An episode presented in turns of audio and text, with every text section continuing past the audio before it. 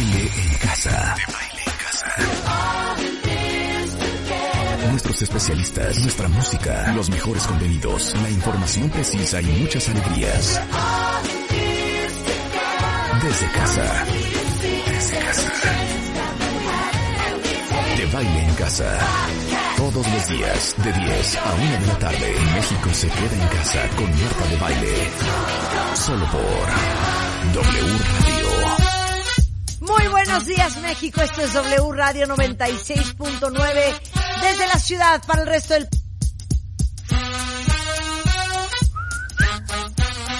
¡Súbanle! ¡Venga México! ¡Arriba! Con esta rola del 2020. Rulo, muy bien. Trépale, trépale, trépale, trépale.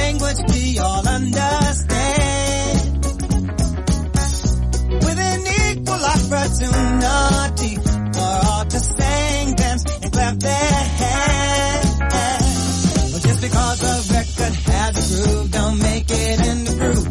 But you can tell right away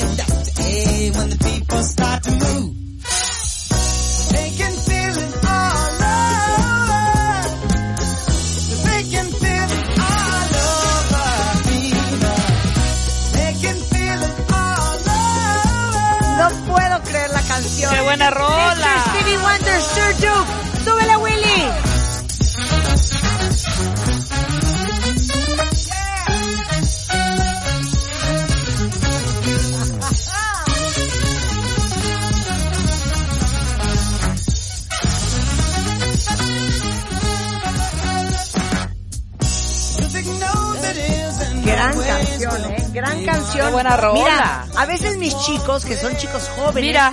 que son chicos millennials, me sorprenden, ¿eh? Me sorprende. Y, y, y no estaría de más, fíjate, Rulo, que Stevie- toda la semana... Stevie Wonder es de fíjate, culto. Claro, que toda la semana abriéramos con Stevie Wonder. Creo que no estaría de Ponme, más. Lo quiero ponme la de sobre la Mon Chéri mesa. Amor. Ponle la de, No, ponme la de Mon Moncherie Amor Chéri no es la buena, la buena es... Mon Pero no, no las quemes, no las quemes. Vamos a abrir esta semana todos los días con Stevie Wonder, ¿va? Bueno, mañana ábreme con, ábreme con Mon Chéri Amour, o la de, la de, ¿cómo se llama esta que me gusta mucho? sunshine of. O la de, Isn't she lovely? Isn't she wonderful? Lo máximo. Eso. Sí, está matando la canción. Súbele, súbele, súbele. Bueno, les cuento cómo va el día de hoy. En las últimas 24 horas, 4.050 casos positivos de COVID, 267 muertes en 24 horas. Eh, bueno, estados en semáforo eh, rojo, que son los estados de riesgo, eh, el Estado de México, Guerrero, Hidalgo, Morelos, Nayarit, Baja California, Colima, Nuevo León, Oaxaca, Puebla, Sinaloa, Sonora, Tabasco y Tlaxcala. Y bueno, saben que del 29 de junio, o sea, hoy, al Hoy. 5 de julio, quien ya está en semáforo naranja, pero eso no significa que es China libre, significa que van a permitir eh, 50% de ocupación en áreas comunes, en los hoteles, en restaurantes, en cafeterías, peluquerías estéticas y barberías, eh, parques, plazas, espacios públicos, mercados y supermercados 75% de la capacidad. Eh, 25% los centros comerciales, cines, teatros, museos, conciertos, eh, pero siguen suspendidos parques de diversiones, balnearios, ferias, centros nocturnas y salones de eventos. La cosa es que, no sé qué opinas tú, Rebeca, pero semáforo no semáforo.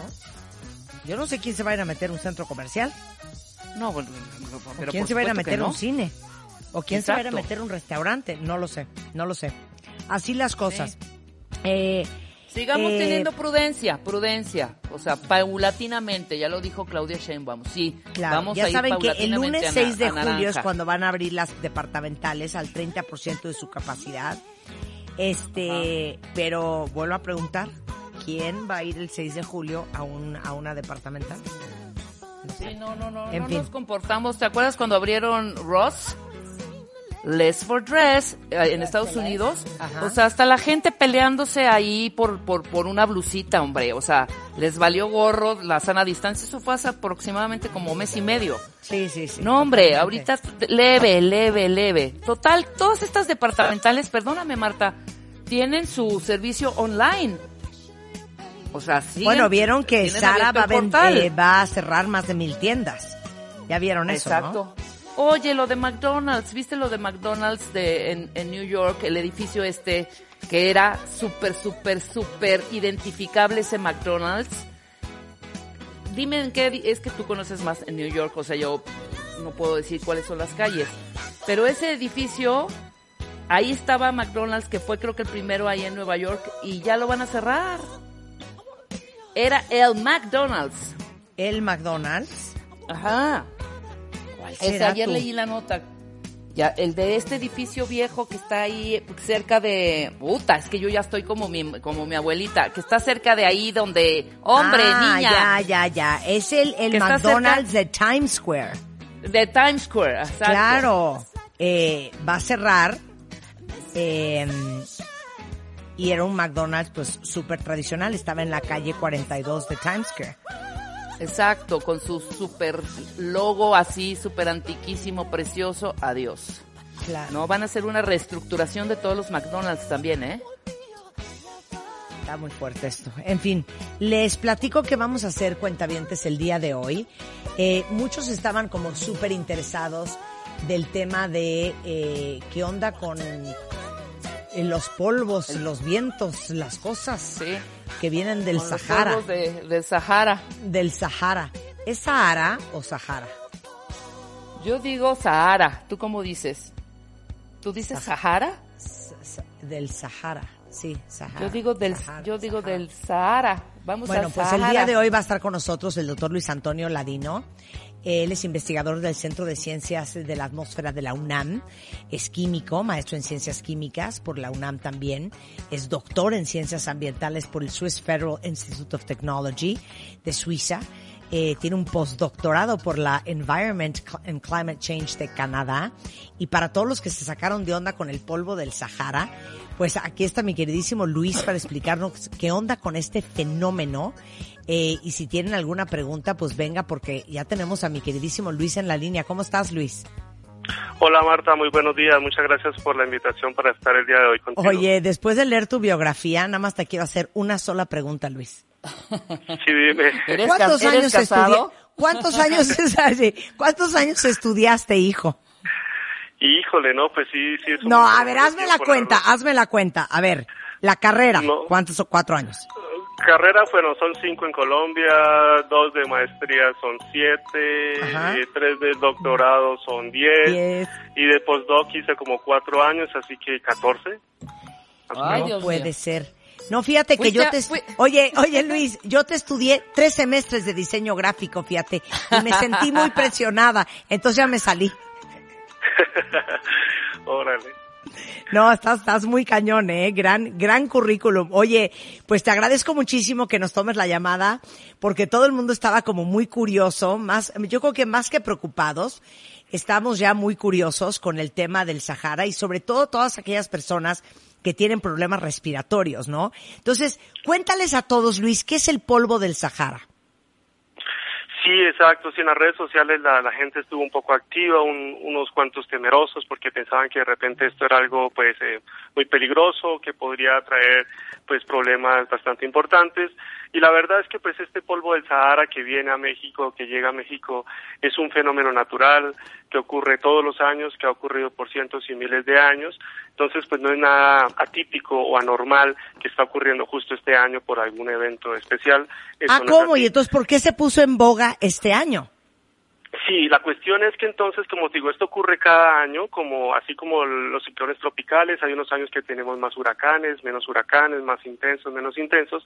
Exactamente lo mismo pasó. Este año tenemos una pluma, digámoslo así, una nube del polvo del desierto que llegó este año a México y es más grande de lo que habíamos visto previamente en los últimos eh, cuatro o cinco décadas.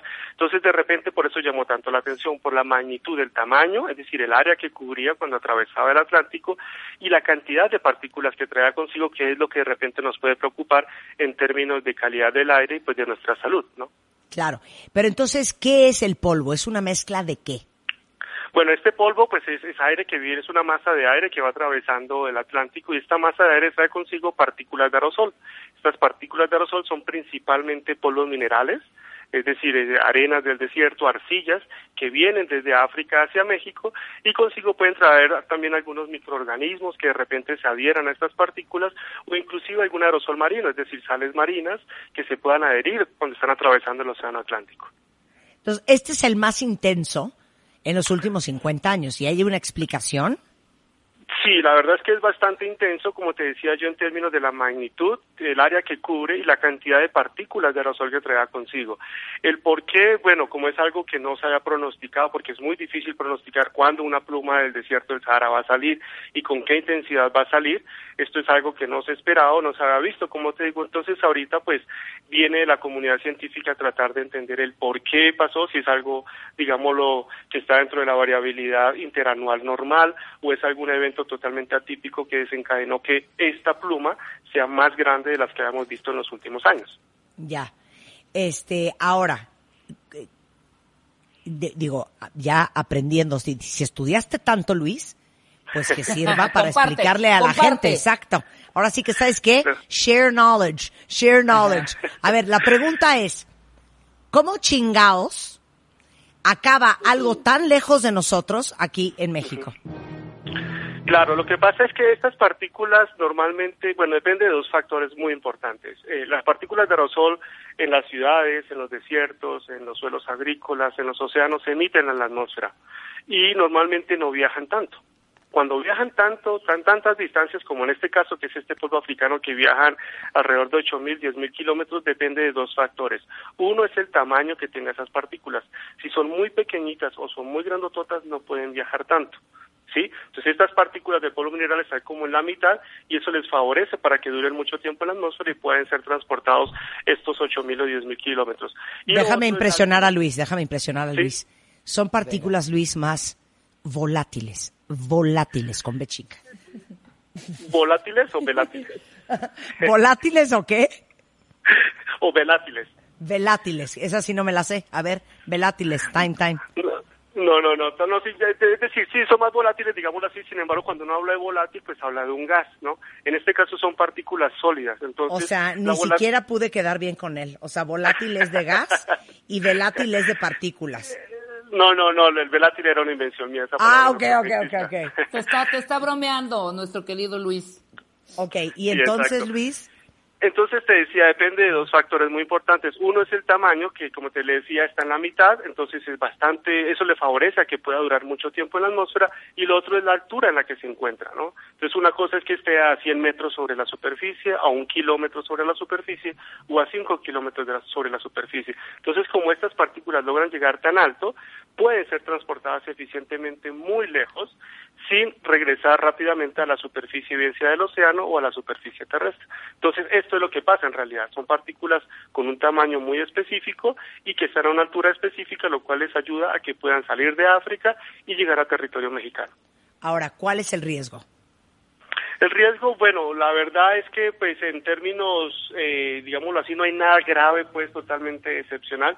Sin embargo, si tú, o bueno, o alguien sufre una, tiene una enfermedad respiratoria, entonces normalmente cuando uno padece enfermedad respiratoria, los pulmones o el sistema respiratorio, respiratorio como tal ya está muy debilitado. Entonces, en este caso, la idea, pues, es proteger este sistema respiratorio, es proteger estos pulmones, porque no solo las partículas de aerosol, cualquier partícula de aerosol que esta persona que ya padece esta enfermedad, si la respira, pues puede debilitar aún más el sistema respiratorio.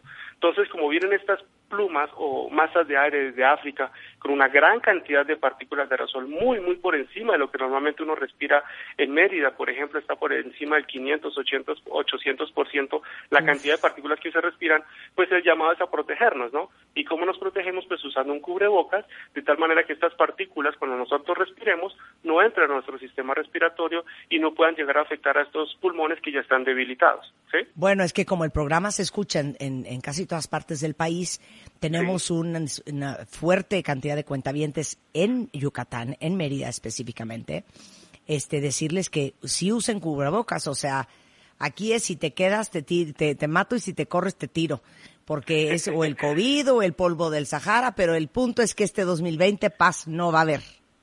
Sí, está bastante especial, ¿verdad? Eh, sí, sin embargo, la- una de las ventajas oportunas, digámoslo más bien, es que estos eventos son muy en la escala temporal son muy cortitos, ¿sí? Es decir, no van a durar un mes o un año como el COVID, que no sabemos por cuánto tiempo va a estar, ¿verdad?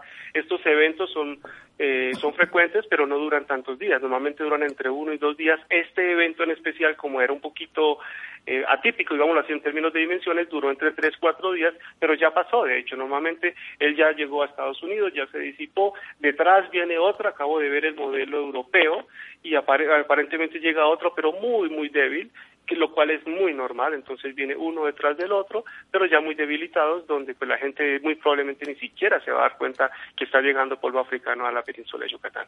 Ahora, el polvo africano también viene cargado de alegrías, Luis, y hay beneficios, hay beneficios. Sí, sí, totalmente. Tampoco hay que tratarlo mal y pensar que es todo un desastre. La verdad es que también este polvo trae consigo nutrientes, dado que estas partículas de aerosol son minerales y estos minerales pues son eh, favorables tanto para los ecosistemas marinos como para los ecosistemas terrestres. Eh, por lo menos pueden eh, traer nutrientes para la agricultura, para que el suelo pues se enriquezca un poco más, puede desencadenar la, la vida marina, el fitoplancton. Entonces la verdad es que también trae ciertos beneficios, ¿no? Los huracanes, por ejemplo, al traer estas masas, estas masas son muy secas, ¿no? Tienen una humedad relativa muy, muy baja. Entonces al ser tan secas, inhiben la formación de huracanes o ciclones tropicales en el Caribe, pues lo cual es también bastante benéfico, ¿no? Bueno, pues saben qué, entonces yo creo que en vez de estarle estar furiosos o traumados por el polvo de Sahara, qué bueno que ya pasó y agradecer que gracias a eso a lo mejor va a haber menos ciclones y menos huracanes. Oye Luis, qué, qué interesante haberte conocido y eres un gran explicador.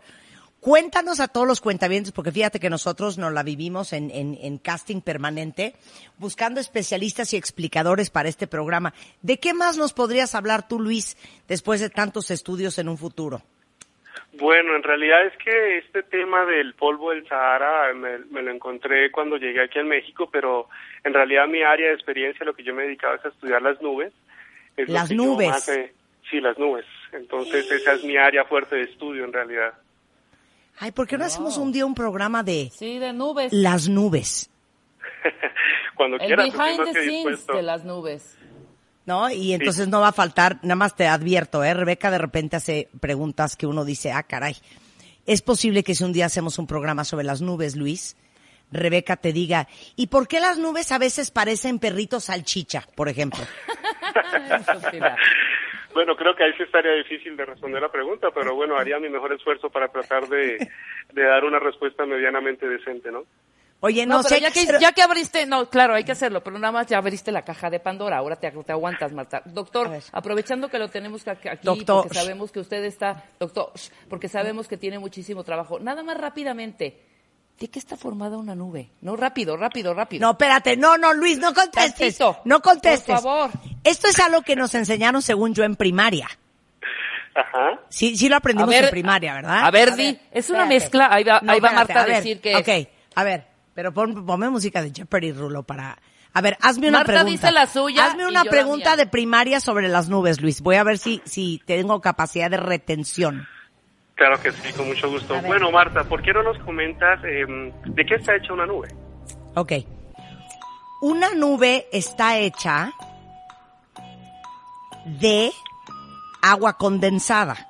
O sea, se precipita, o sea, se calienta, se calienta el suelo y entonces se evapora la humedad, sube, sube y por el choque atmosférico de todo lo que viene siendo la capa de ozono, hay un choque y entonces esa agua que se evapora se condensa. Mi nombre es Marta de Valle. Claro que no. A ver, ahora va Rebeca. Ahora va Rebeca. Ahora va Rebeca. Mira, el cielo no está formado por nubes. Se forman uh -huh. a partir sí. de que, voy a decir yo mi teoría. Okay. Todos los gases, partículas.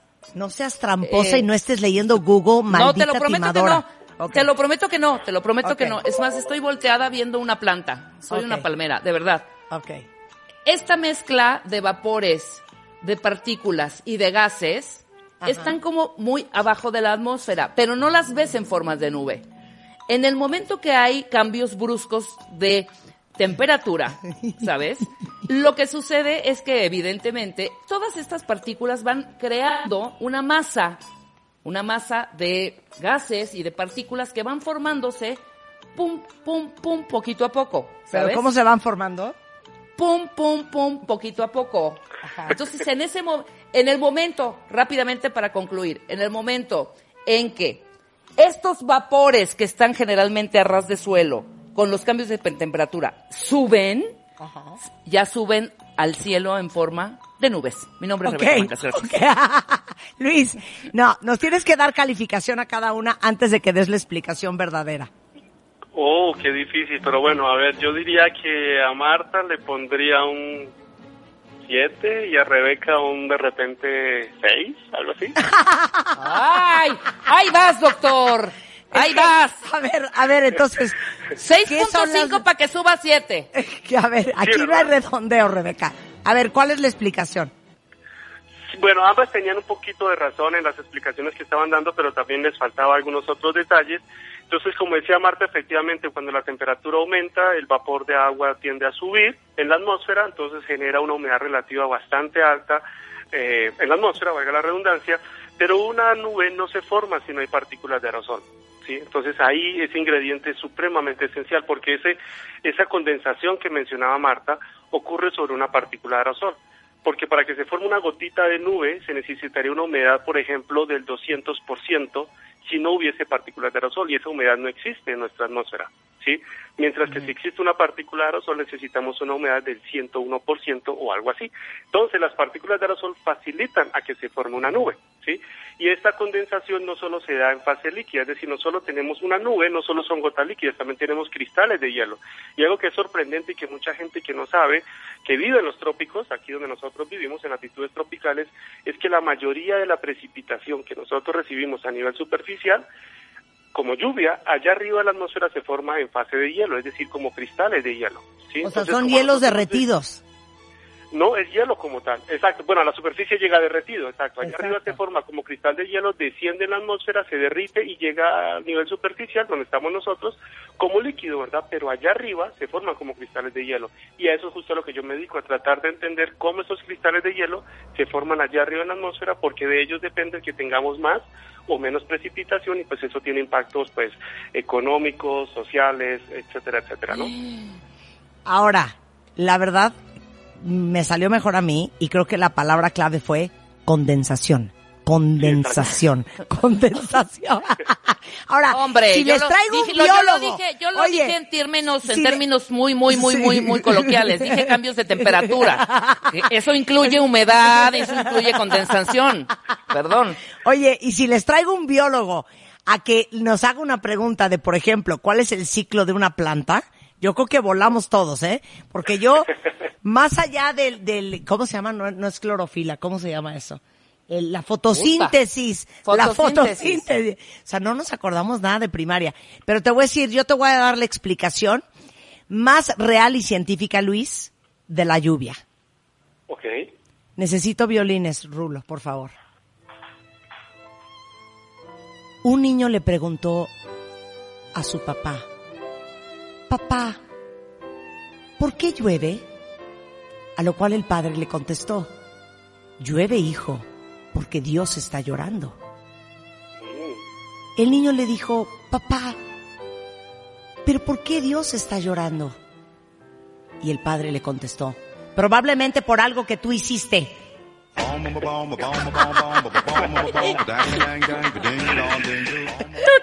¿Te gustó? ¿Te gustó, Luis? Sí, creo que con eso ya subiste de 7 a 10, Marta, definitivamente. Exacto. Oye, Luis, Ay, ay, doctor, así no se vale. Oye, Ahí Luis. tenías, doctor. No. Sí.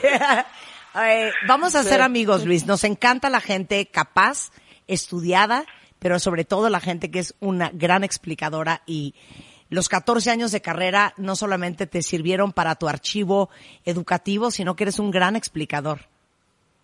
Órale, pues muchas gracias por las flores. Es un gusto que haya podido eh, aclarar las dudas que tenías tú y tus y pues, las personas que nos están escuchando el día de hoy. Oh, buenísimo. Luis, vamos a hacer el programa de las nubes, ¿va? Claro que sí, yo más que encantado estoy siempre dispuesto a, a responder todas las dudas que tengan. Ok, y como te pero, decía, pero, nubes pero si hablamos de nubes, nos puedes hablar de un granizo, de una niebla, de una, de una lluvia, de un, de un Uy, ¿cómo no? chaparrón, de un, Sí, ¿cómo se llama? ¿Cómo se llama cuando llueve poquito? De un, Una llovizna, una... una llovizna, chipi. de un chipi chipi, Una de todo eso nos puedes hablar. Sí, claro que sí, claro que sí, más que encantado. Órale, te mandamos un gran beso. Eh, Luis Antonio Ladino es eh, investigador del Centro de Ciencias de la Atmósfera de la UNAM, es químico, maestro en ciencias químicas, es aparte doctor en ciencias ambientales y es, tiene un postdoctorado por la Environment and Climate Change de Canadá. Eh, es eh, CCA-UNAM. Gracias Luis Antonio, te mandamos un beso. Muchísimas gracias, Marta, y que tengas un feliz día. Hasta luego. Igualmente. Ay, cómo es divertido Gracias, encontrar doctor. gente fregona, pero divertida y encantadora. Explicadora. Que agarra la onda. Explicadora, Y aparte ¿no? explica. Y aparte juega. Pero ¿te gustó eso que dije de que Sí. llueve porque Dios está llorando? Probablemente por una perrada que tú chiste, pero hiciste, ¿qué tal? Rebeca. ¿Qué tal? Pero que- qué tal, di, di rápidamente, estos espe- ¿qué tal estos especialistas, rápidamente, estos especialistas que hazme cualquier pregunta, no, no pregunta, una afirmación, dime, porque no, las bueno, nubes no sé sin qué duda afirmando. alguna, el tema de las nubes es un tema de condensación ¿no? No, no, no, no, no, no necesariamente, Marta, no necesariamente.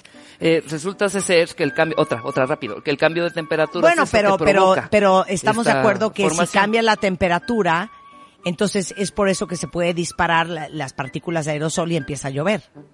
No, no, Marta, Marta, esta es una teoría ya un poco caduca, obsoleta, de hecho, diría yo. Esta teoría ya no se usa hace 20. ¿Qué tal? Oye, me ¿Qué pasó tal? el otro día, me pasó el otro día. Oiga, eh, pero ¿cuál es la...? eh, pero Ah, sí, te dijeron anciana. temblor, exacto, fue un temblor trepidatorio Ajá. u oscilatorio. No, Marta, ese, ese tipo de, de, de términos ya no se, se utilizan. Es una teoría ya caduca, obsoleta. O sea, te dijeron Que se, anciana. usaba, que se usaba en los sesentas. Sí, no, me dijo anciana. Exacto, Bueno, en que fin. es nada más para definir. Y aparte te dijo, y te dijo básica, ¿eh? Básica además, porque dijo que era un término que nada más se utilizaba como para definir cómo lo sentíamos. Si que nos íbamos de ladito o sentíamos así pum pum que brincábamos. Además de anciana, básica. Bueno, perdón, a mí se el me hizo una término. muy buena pregunta. Si fue para un lado y para el Pues sí, otro, o no de arriba usa. y para abajo. Pues sí, pero ya no. Lo sentimos mucho. Wrong answer, wrong answer. ¿Podemos hablar con más científicos? Sí, Marta. Por lo, tron- por lo pronto, el doctor Ladino, ya la, se- la semana que entra, hablemos del behind the scenes de las nubes. Eso va a estar Y increíble. ¿Sabes qué? No comentamos su apellido. Ladino, es que yo que, es que también, vas muy rápido. Él tiene una manera de explicar también que va puntual y muy rápida. ¿No? Habla mucho más rápido que tú y explica muy bien. Yo le iba yo a decir que no se hubiera, que no se vaya a poner ladino para la próxima semana. Que si nos, que si nos acepte la entrevista. Que, que no sea ladino, más que Oye, nada. Eh, oye, ¿Qué? ¿qué crees? ¿Qué? Nos estamos escuchando hoy, a partir de hoy, Ajá. en Puerto Vallarta. ¡Bravo! Entonces tenemos que mandarle saludos a mi queridísimo Sí. Ariel Grunwald, que vive en Puerto Vallarta, y darle besos y decirle que ya ahora no tiene excusa de no va a escuchar el programa todos los días. ¿En qué estación nos escuchamos en Puerto Vallarta, Rebeca? En el 97.5 y mándale por favor de FM, 97.5 FM en Puerto Vallarta y por favor mándale un gran saludo al director general que es Carlos Torres. Por favor, la Ok, estación se fíjate- llama fíjate cómo voy a mandar este saludo. Dale. Carlos Torres, cabina AW Radio. Carlos Torres, cabina AW Radio. Gracias por transmitirnos en Puerto Vallarta. Su estación llegará a ratings nunca antes vistos. Confíe en nosotras. Llevaremos a la estación al triunfo. Mi nombre es Marta de Baile. Gracias. Muy buenos días. ¿Te gustó? Sí, ahora hazlo como Ladies and gentlemen, this Ah, is the flight 1945 de Ok, tu Puerto ok, Vallarta, el licenciado Luis Hernández, de piloto. Carlos Martínez. Dilo, venga, venga. ¿Pero en inglés bien o mal? En inglés y en español. En inglés, no, ya en inglés porque ya lo Pero dijo bien. en español. Ahora vas en inglés. Yo lo digo en español y tú en inglés. ¿eh? Señores pasajeros, estamos, estamos aterrizando en el Puerto Vallarta, 97.5 FM, el director general es Carlos Torres, la estación se llama WFM, tengan usted un muy buen viaje placentero. Vas en inglés. Ok, muy en inglés. Rulo. Ladies and gentlemen, welcome to W Radio Puerto Vallarta. Starting today, we'll be broadcasting the show from 10 to 1 every day. Thanks to Captain Carlos Torres and all his crew and team, we are proudly, we are proud to say hello and welcome you to this amazing show every day from Monday to Friday at 10 a.m. Thank you. Have a safe flight. ¿Qué voz es esa, güey? Come fly with us, Puerto Vallarta. Regresando del corte, vamos a hablar de la viajadera, vamos a hablar del arte de perdonar con Tony Karam, nuestro maestro budista. Vamos a hablar con Christine Comaford en el secreto para controlar tus emociones antes de que te controlen a ti. Todo eso antes de la una. Hoy lunes, solo en W Radio. Come fly with me, let's float down to Peru. In Llama Land, there's a one-man band and he'll toot his flute for you. Come fly with me, let's take off in the blue. Próximamente. Katy Perry.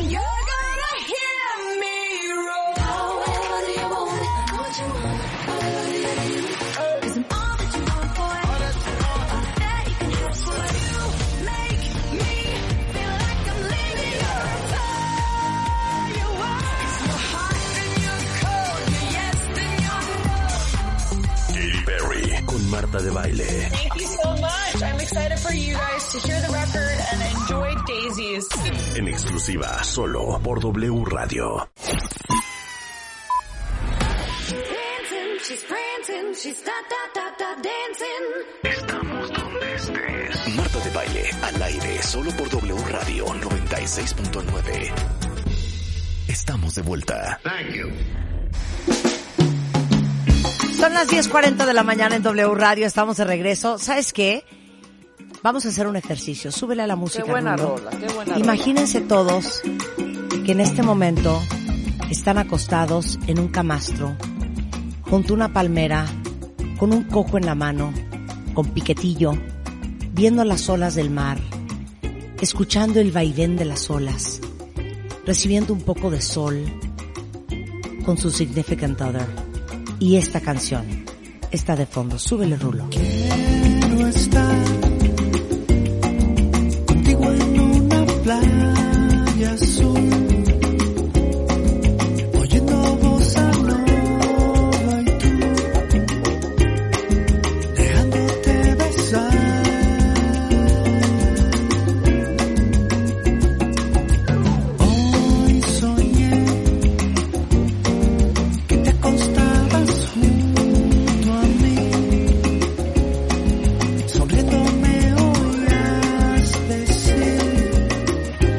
Eso no está pasando. Cada quien está en su casa. Estamos Ay, encerrados. pero qué rico, hija, qué rico. Yo Pero sí me qué fui bonito cañón. hubiera sido.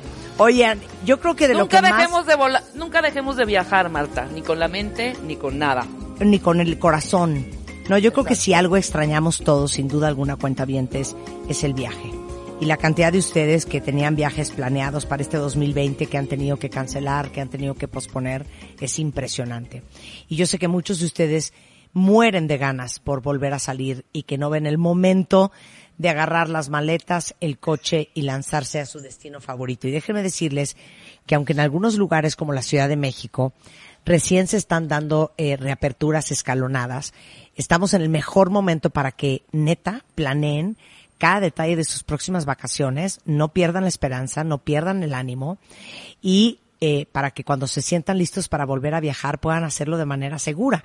Entonces, les traje un experto en el tema, eh, Javier Barrera, que es vicepresidente de franquicias de Grupo Posadas, que es el Live Aqua, el Gran Fiesta Americana, Fiesta Americana, de Explorian, Fiesta Inn, Gamma y One. De hecho, te quiero decir una cosa, Javier. Qué bonito me sale decir The Explorian. Acepta. The Explorian. O sea, fíjate bien cómo lo digo. Live Aqua, Gran Fiesta Americana, Fiesta Americana, The Explorian, Fiesta In, Gamma y One. ¿Qué tal lo dije? Eso. No, bueno, bueno, bueno, Marta, ya tenemos locutor, ya tenemos locutor, nadie mejor que tú. ¿Cómo estás, Marta? Claro, muy bien. ¿Y tú, Javier? Mira, te voy a decir cómo te voy a hacer tu anuncio. Ponme la música otra vez. Rulo. O sea, porque no, no voy a hacer el anuncio así. Verano, no dejes de viajar. Playas, destinos turísticos, pueblos mágicos y ciudades con Grupo Posadas. Live Aqua, Gran Fiesta Americana, Fiesta Americana de Explorian, Fiesta In, Gamma y One. Ok, así no lo voy a hacer. Así no lo voy a hacer. Así no lo voy a hacer. Dale. No, tiene que ser más sensual y erótico, ¿ok? Ponme la música, Rulo. Este verano, no dejes de visitar las playas que tanto amas, ciudades y pueblos mágicos. Con Grupo Posadas, desde Live Aqua, Gran Fiesta Americana, Fiesta Americana, The Explorian, Fiesta Inn, Gamma y One. Haz de tus vacaciones un sueño con Grupo Posadas. ¿Viste? Una La cosa más elegante, más sensual, más erótica. eh, Totalmente, Que, que invita, diferencia. Que invita no solamente a la vacación, invita a la sensualidad, invita al bikini, Javier. La tenemos, como diría nuestro amigo Pedro Torres. Listo. La tenemos, la tenemos, la tenemos. Oye, a ver, sabemos que Posadas, eh, gran empresa hotelera 100% mexicana, tal vez muchos no saben, es que han sido muy solidarios en estos momentos complicados y han hecho cosas increíbles para la comunidad médica que vi eh, durante la pandemia en sus redes sociales, mi queridísimo Javier. Ay, sí, pues mira, la verdad es que estamos muy contentos de haber podido poner nuestro granito de arena. Fíjate, desde hace ocho semanas abrimos las puertas de 22 hoteles exclusivamente para hospedar a la comunidad de médicos, Qué bonito, enfermeras, qué camilleros, casi más de 18 mil noches de hotel con estas personas que se la rifan, Marta, de una manera impresionante. Entonces nosotros lo que les ofrecimos es transporte, íbamos por ellos a sus centros de salud hospitales, los llevábamos al hotel, les dábamos eh, un cuarto para que durmieran, les dábamos de comer, desayunar, cenar, les dábamos box lunch y muchas botellitas de agua, porque has de saber, Marta, cosa que nosotros aprendimos ahora, estos médicos y enfermeras después de estas jornadas larguísimas llegan literalmente deshidratados. Nos explicaban que tener dos o tres capas de ropa, más estar varias, muchas, muchas horas, a veces sin tiempo ni siquiera para, para tomar agua, entonces llegan totalmente deshidratados. Entonces, bueno, pues hicimos una labor increíble de agradecimiento como mexicanos a estos hombres y mujeres que de veras con esta pasión y que- con esta pues, con este gran compromiso y vocación de veras se han dedicado a cuidarnos, a cuidar a nuestras familias, a los pacientes. Entonces pues, fue el granito de arena que puso Posadas en siete bonito. estados de la República Mexicana. De hecho, todavía tenemos hoy en Baja California y en la Ciudad de México hoteles 100% ocupados por médicos hasta el día 30 de junio. Wow. Así que ha sido de Pues ahora sí que a nombre de todos, muchas felicidades y muchas gracias, ¿eh? No, de verdad, pensamos es lo menos que podemos hacer eh, y además pues aprovecho también para pues felicitar a nuestros colaboradores que se levantaron la mano para ir a, a atender a estos médicos y te cuento algo Marta que nos da muchísimo orgullo. Eh, tuvimos la pues toda la precaución con todos los protocolos de, higiene y desinfección. No tuvimos un solo caso de contagio de ningún colaborador de los más de mil eh, casi dos mil personas que teníamos operando en los hoteles, ningún contagio ni de un médico ni de un colaborador. Lo No, cual- aplausos, aplausos para Grupo Posada. Qué bárbaro. Bravísimo, Muy bien, bravísimo, muy bravísimo. bien. Oye, pero ahora danos un poco de paz para los cuentavientes que están ansiosos por volver a viajar, pero que también les preocupa muchísimo hacerlo, justamente porque no quieren contagiarse en un hotel. Claro. Pues mira, te digo que no- nosotros hace ocho semanas celebramos una alianza con el Centro Médico ABC y con los productos 3M, que consistió en lo siguiente. eh, la epidemióloga del ABC junto con casi 10 personas fueron a certificar nuestros procesos y nuestros protocolos de higiene en habitaciones, en cocinas, en cámaras, en almacenes, en baños, áreas públicas y nos dieron un documento muy extenso, casi de 60 páginas, en donde venían todas las recomendaciones para que extremáramos todos los cuidados para colaboradores y huéspedes. Lo hicimos, regresa el ABC y nos certifica como una cadena hotelera que seguimos estrictamente procesos, conjuntamente con, con los productos 3M. Entonces, esto, por supuesto, para poder comunicar que la gran prioridad de Posadas, pues, y de la industria turística, me atrevo a decir, Marta, de toda la industria, es cuidar por la salud de nuestros colaboradores y de nuestros huéspedes. Así que yo hago un llamado y les garantizo, les prometo que hemos seguido pues todo con lo, más estricto posible para que una vez que tomen su decisión de viajar vengan tranquilos sabiendo que tenemos pues todas estas eh, procesos implementados con todo cuidado. Incluso estamos ofreciendo a los huéspedes el que quiera hacer un tour por la parte de atrás del hotel para que vean nuestras cocinas, nuestros colaboradores, todas las áreas que no se ven, para que tengan como la tranquilidad y la certeza de llevar a sus familias a un lugar que está totalmente desinfectado y siguiendo pues los lineamientos de una de las organizaciones de salud pues más importantes de nuestro país. Déjame decirte una cosa, Javier, eh, seguramente ustedes lo tienen muy claro y estudiado, pero estamos de acuerdo, cuentavientes, que la gran mayoría de nosotros, el resto del año, es probable que si viajamos, solamente viajemos en el interior de la República. Creo que hacer viajes al extranjero, eh, ya olvídate Europa, Asia, Estados Unidos, ni soñarlo, va a ser aquí, en la República Mexicana. Sin embargo, ya hay mucha gente, y eh, una de esas personas somos Rebeca y yo, Javier, que llevamos encerrados más de ciento y cacho días. O sea, que nos, nos guardamos el 14 de marzo y que de verdad, por sanidad, por sanidad mental, ya queremos darnos una escapadita. Mi Oye, pregunta para surgiría- todos es, claro, Nos surgiría un San Miguel, un No, Oaxaca. No, Oh, hija, hombre. ¿sabes dónde me quiero ir yo a vivir a tu hotel? A ¿A San Cozumel, a Cozumel. ¿A Entonces mi pregunta es, Uh. eh, ha comenzado ya la reapertura de hoteles de playa y ciudad. ¿Cuáles son? Así es, de hecho ya tenemos 120 de los 180 hoteles, 120 abiertos, siguiendo por supuesto todos los lineamientos de las autoridades. Hasta ahora tenemos permitido un aforo del 30%.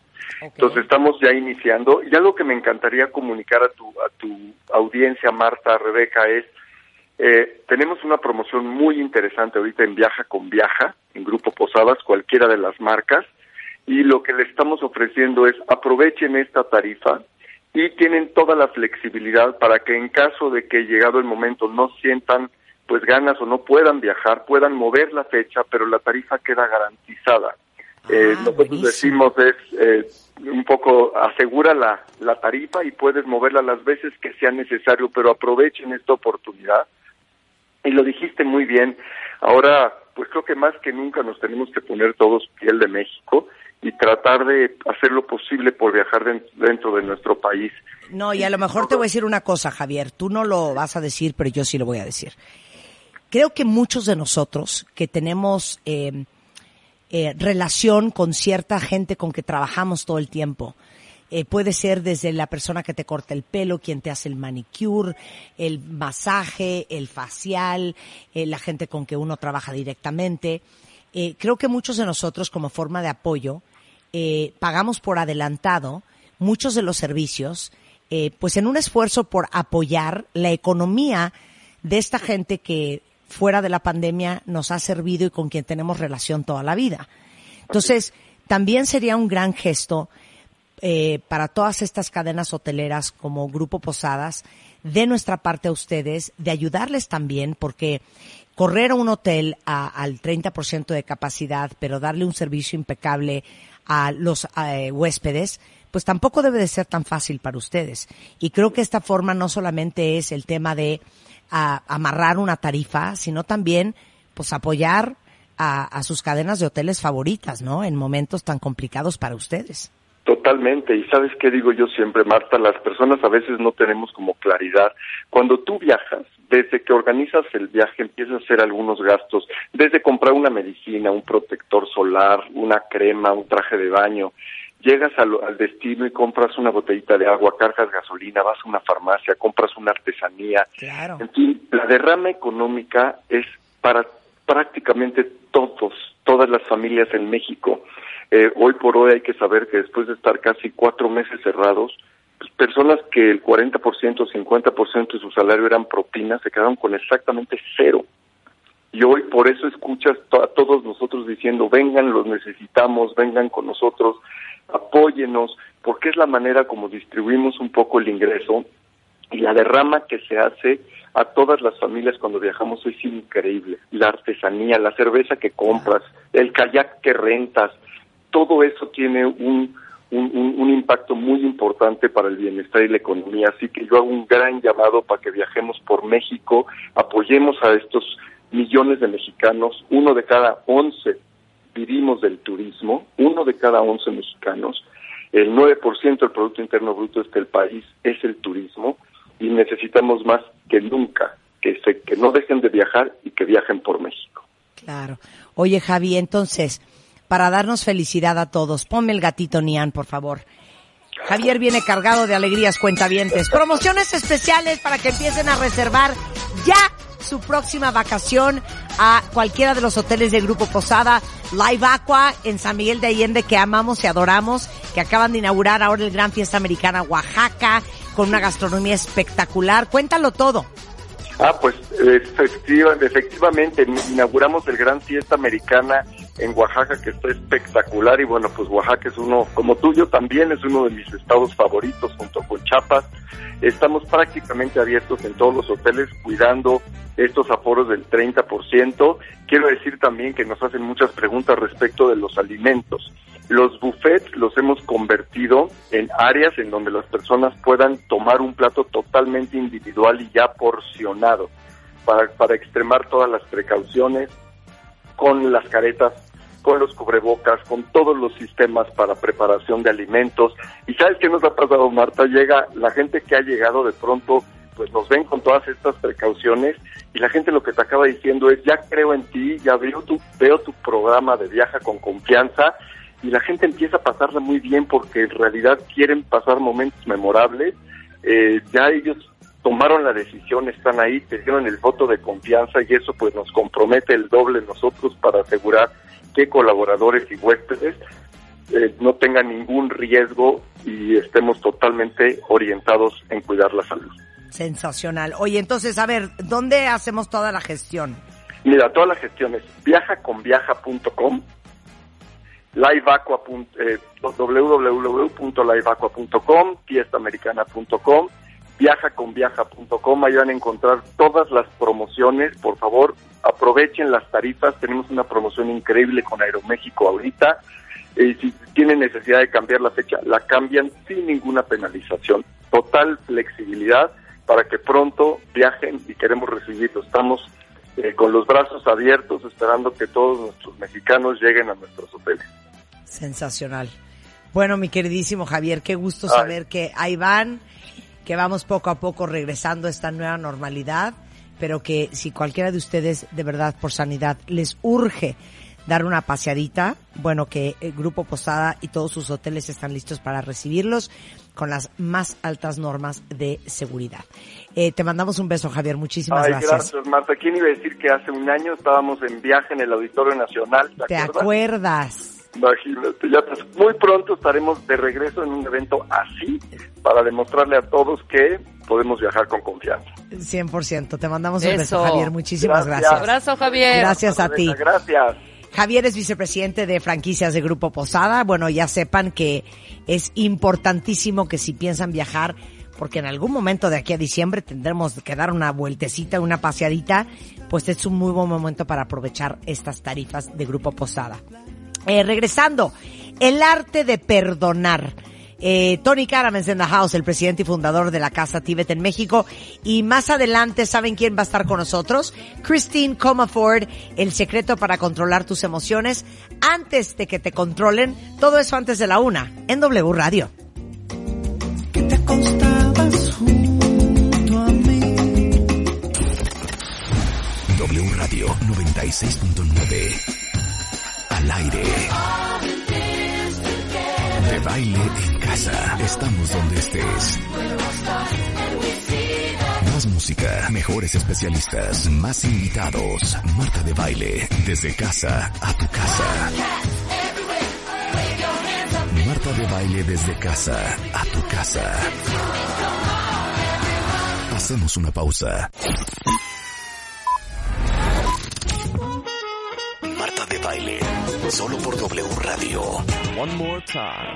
96.9. Estamos donde estés.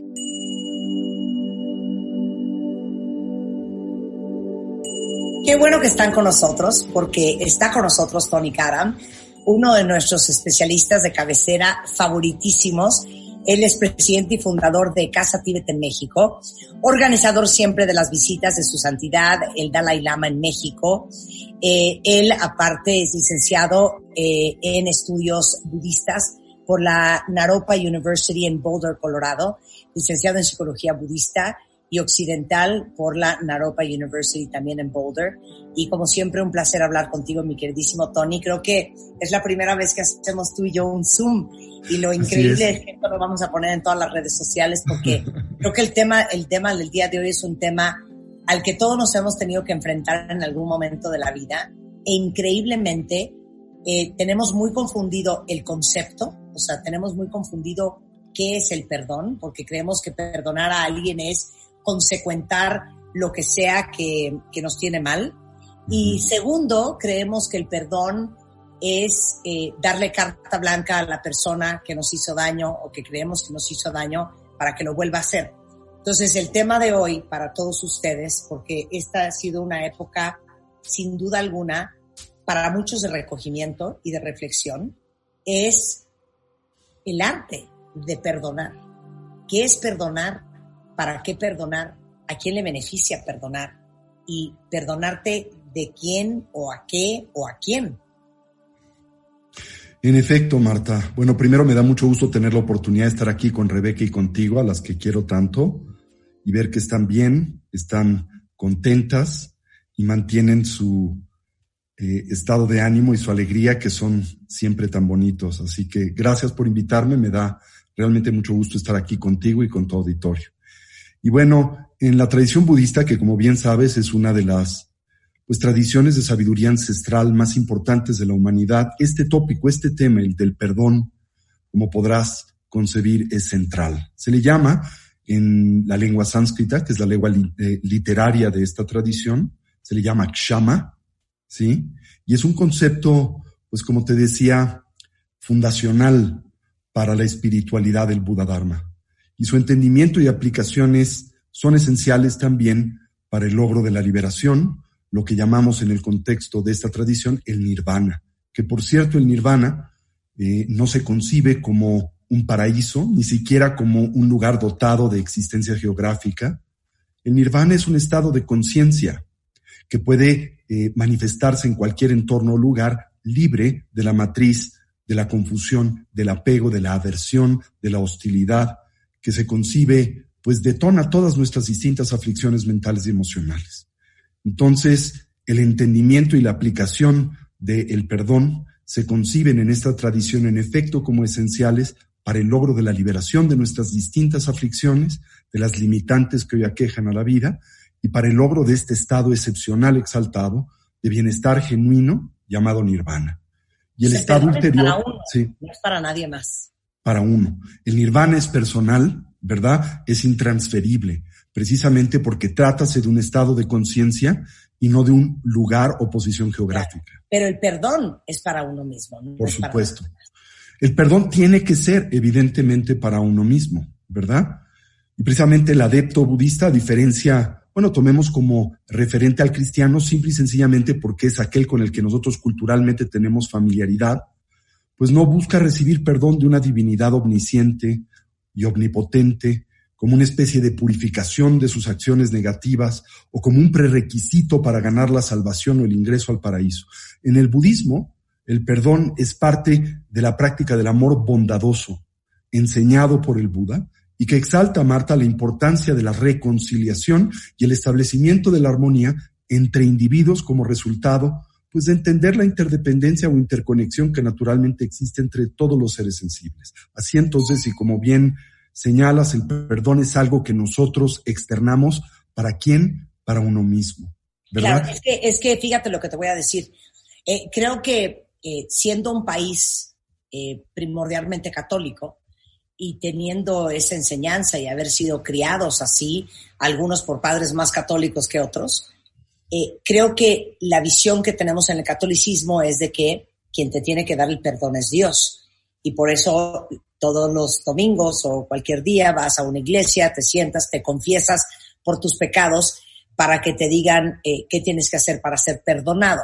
Así es. Entonces, lo que estás diciendo es que en el budismo el perdón no tiene nada que ver con esperar que una divinidad o un ser superior te lo dé. Esto es algo que uno ejerce como parte de un amor más complejo, más profundo, más bondadoso y tiene que ver con uno y con nadie más. Así es, y la relación que, natu- que naturalmente establecemos con nuestro entorno y con las personas que, co- que- con las que convivimos cotidianamente, ¿no? El perdón precisamente tiene como meta, como objetivo, el romper, Marta, la recurrencia incontrolable de las estructuras mentales y emocionales que nos impulsan a la confusión, que nos impulsan al aferramiento, el apego, a la aversión, a la hostilidad. Y esta es la razón primaria por la que, en efecto, trátase de algo que se ejerce sobre de uno mismo. Nadie puede romper esos patrones por ti. Además, creo que eh, no es tan difícil arribar a esta conclusión desde una perspectiva inferencial, ¿no? Si existiera cualquier tipo de agente externo dotado de esa habilidad, pues nadie en el mundo, ningún ser humano, desplegaría aflicción mental y emocional alguna. ¿Por qué? Porque desde tiempos ancestrales todas estas hubieran sido erradicadas, deconstruidas y purificadas en nosotros. El Claro. hecho de que hoy, eh, pues, vivimos en un mundo en donde todos desplegamos todo género de distintas aflicciones, como las que vimos, por ejemplo, hace unos días con estos sicarios, pues, ¿qué es lo que manifiesta y despliega? El que nadie puede purificar esas tendencias y hábitos en nosotros. Esto es algo que tenemos que hacer por nosotros mismos. Y lo tenemos que hacer como punto de partida perdonándonos. Eso quiere decir no identificándonos con esas aflicciones mentales y emocionales. Para que nuestro público lo entienda O muy sea, fácilmente. espérame, Sí. lo que quieres decir es que cuando dices no identificándonos, es no creer que somos El error que cometiste. El error que cometiste. Y esa es una distinción muy profunda, ¿sabes? Sí. Yo, como todos nosotros, cometo errores cotidianamente, pero no soy los errores que cometo. Yo puedo ser sujeto a algún tipo de aflicción mental y emocional como una instancia de ira, pero no soy la ira que despliego. Yo, tengo una forma, yo tengo una forma muy bonita que algún día leí de, de, de, de decirlo también. Lo que te pasa a ti no tiene que pasarle a tu alma. Así es, ¿sí? En efecto, y cuando te identificas con esas aflicciones o con esos comportamientos ausentes de sabiduría, si tú gustas, lo que haces curiosamente es que les reificas, los solidificas, y desde esa perspectiva les das energía, poderío y continuidad, ¿sí? Es como decirte pecador, soy pecador, o decirte soy alcohólico. Ese es un problema terrible. Una cosa es sufro de alcoholismo a decir soy alcohólico. En el momento en que te dices soy alcohólico, no hay remedio. No va a haber eh, condición y circunstancia a través de la cual tú puedas metódicamente superar una aflicción como la es esta.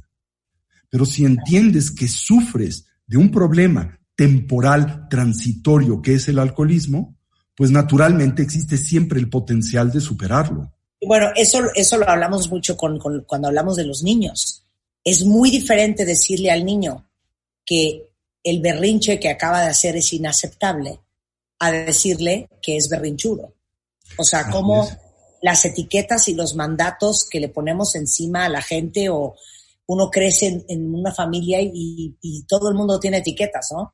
El matado, la vaga, el rebelde, el desmadroso, el inteligente, el superchambeador, el, el, el, el que no sirve para nada. Entonces, creemos, eh, al igual que eh, con el perdón o con los errores que uno comete en su vida, que esas cosas son las que te definen y que tú te vuelves lo que has hecho. Exactamente. Y desde esa perspectiva, y aquí utilizo una palabra dominguera, pero que es central para la filosofía del budismo o del Buda Dharma, reificas dicha identidad. El término re- reificas tiene dos acepciones que me parecen muy interesantes. Congelas, eso es reificar, pero también absolutizas, ¿sí? Ahora, por ejemplo, como bien mencionas, yo puedo expresar una actitud, eh, pues, eh, de berrinche, ¿verdad? Pero soy totalmente dicha actitud eh, de berrinche, eso es todo lo que soy. Evidentemente no. Hay muchas diferentes dimensiones y aspectos de mi personalidad que no son berrinchosas, ¿sí? Al mismo tiempo, cuando hablamos de reificar y le entendemos como congelar, esa condición es permanente o es impermanente. Esto es dinámica o estática. Evidentemente, no soy en todo momento, ni lo soy siempre de la misma manera berrinchoso o berrinchudo. ¿Me doy a entender? Claro, Entonces, es en más, el, en instante en que reificas esa condición, es muy difícil superarla. Claro, estoy leyendo a una cuentaviente eh, que dice que ella en su familia siempre ha sido considerada como la inteligente. Y dice que ahora que está rodeada de gente muy, muy inteligente, no se siente inteligente. Y por ende siente que entonces no vale como persona. Bueno, eso es precisamente el resultado de este proceso aflictivo de la identificación y la reificación. Yo creo que más bien todos deberíamos de tener presente que tenemos instancias de inteligencia y que al mismo tiempo nuestra inteligencia emerge como cualquier otra cualidad y cualquier otro defecto en dependencia de condiciones y circunstancias, ¿no? Y cuando trátase de algo que tú no tienes que defender y proyectar 24 horas al día, pues se convierte en un agente, Marta, liberador, porque podrás imaginar el costo, la energía que demanda el mantener y proyectar esa identidad 24 horas al día. Es terrible. Y viene acompañada de variables al borde de la locura, ¿no? O de la esquizofrenia, como cómo camina una persona inteligente. ¿Cómo es que una persona inteligente se mueve? ¿Cómo te desplazas en la oficina para hacer patente que eres la inteligente? ¿Cómo toma café la inteligente? ¿Cómo mueve el cabello la guapa? ¿Sí? ¿Has visto estos anuncios? Te he visto creo que alguna vez en uno de estos de eh, eh, shampoos, etcétera, en donde proyectas tu precioso pelo de una forma especial. Bueno, si eres esa persona, entonces en la calle y a donde te encuentras, 24 horas al día, eres tu cabello, en lugar de tener cabello. ¿Me doy a entender? Sí, sí. y bueno, perfecto. nadie resiste o nadie tiene suficiente energía para eh, sostener esta identidad neurótica, fantasiosa porque no tiene referente objetivo, y esto se convierte recurrente e incontrolablemente en una fuente de dolor y sufrimiento en la vida. Claro. Y el karma, ¿qué tiene que ver el karma con el tema del perdón? Muchísimo, porque cuando hablamos acerca de karma, en el contexto de la tradición budista, nos referimos a todo tipo de actividad de mente, palabra y cuerpo, los portales a través de los cuales naturalmente el individuo se vincula al mundo de la experiencia, enraizada esta actividad en la matriz de la ignorancia, en la matriz de el aferramiento o el apego y la aversión, y que propicia tarde o temprano la emergencia de alguna dificultad y problema recurrente y que nos conduce a actuar y a comportarnos de forma inercial y compulsiva. Todo lo que nosotros hacemos, pensamos y decimos genera, Marta, impresiones en el flujo y la continuidad de la conciencia. Como si el flujo y la continuidad de la conciencia fueran una cinta magnética o un disco duro en el que cualquier movimiento que haces del teclado se graba. Así entonces se afirma que lo que hacemos, pensamos y decimos, dada esa condición, genera consecuencias de las que nosotros somos responsables. Y Cuando nosotros llevamos a cabo una acción negativa de mente, palabra y cuerpo, esta también se imprime como una tendencia mental, se afirma un canal neurológico que facilita el replicar esta conducta en mediano y largo plazo. El Claro. perdón implica en este contexto romper ese mecanismo, romper la continuidad de esa inercia y por lo tanto rediseñar y recodificar el quehacer que desplegamos en el mundo, la conducta que ejecutamos y la concepción que tenemos de nosotros mismos. Claro. Ahora, el perdón es necesario para seguir perpetuando el pensamiento que sigue presente hoy y en el futuro. Eh, eh, o sea, si nosotros no ejercemos el perdón, que no es otra cosa que una expresión de amor bondadoso hacia nosotros mismos, ¿qué quiero decir con esto? Inclusive perdonar a los demás. ¿Sí? ¿Sí? O sea, uno cree, no, no solamente estaba diciendo Tony, para ser amoroso y bondadoso hay que perdonarse a uno mismo. No, también perdonar a quien te haya hecho daño. Y perdonarlo sobre el entendido que es el espíritu primario de esta mentalidad, la, de- la del amor bondadoso y la compasión, que aquello que anima al otro es igual a aquello que a mí me anima a mí mismo. Esto se cultiva en la tradición contemplativa del budismo tibetano con una práctica conocida como la de igualar el uno al otro. ¿Y qué quiere decir igualar el uno al otro? Evidentemente no se refiere a transformar quizá a una mujer en un hombre, hacer de un extranjero un mexicano. No, no es igualarnos en ese sentido, sino más bien develar el puente de comunalidad que nos vincula a todos los seres sensibles, a todos aquellos dotados de vida y conciencia y evidentemente a todos los seres humanos. ¿Y cuál es ese puente? ¿Cuál es ese motor? Todos deseamos ser felices y todos deseamos dejar de sufrir. Claro. Todo lo que nosotros hacemos, incluyendo las actividades que lastiman a los demás, en qué están centradas, en qué se apoyan, de dónde vienen, de esa aspiración y deseo, en efecto puede ser mal informado, confuso, ignorante, ¿verdad? Pero entendible de desear ser felices y dejar de sufrir. Entonces, claro que perdonar no es olvidar ni justificar, ¿sí?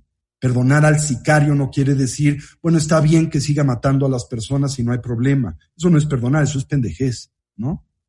Lo que quiere decir perdonar es entender que esa persona no es alguien intrínsecamente perverso.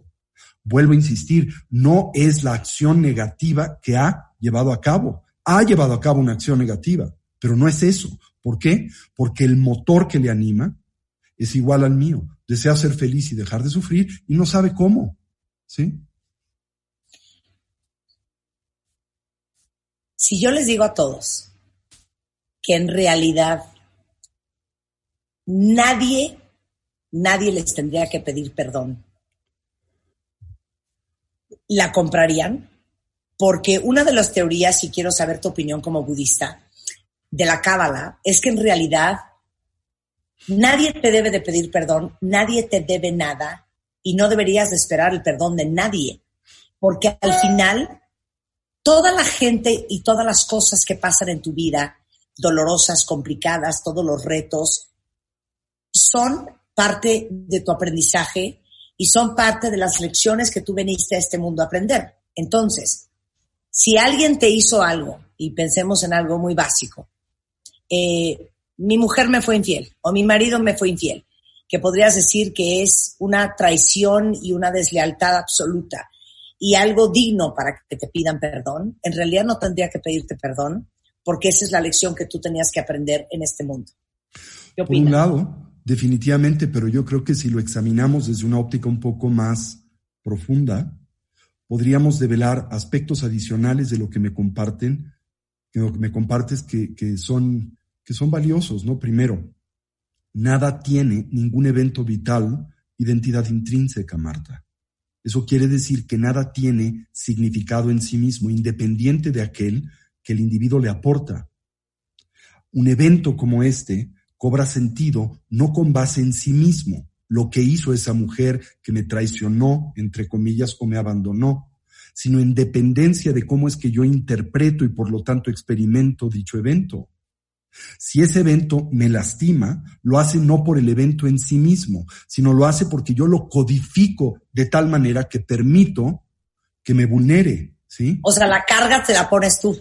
Exacto. Y te la pones a tú primariamente porque tú eres el que le da sentido a los eventos vitales. Entonces, por ejemplo, si yo a esa persona le proyecté la demanda y responsabilidad de aportarle sentido y valor a mi vida, por supuesto que en el momento en que esa persona me engaña o traiciona esa confianza, me devasta.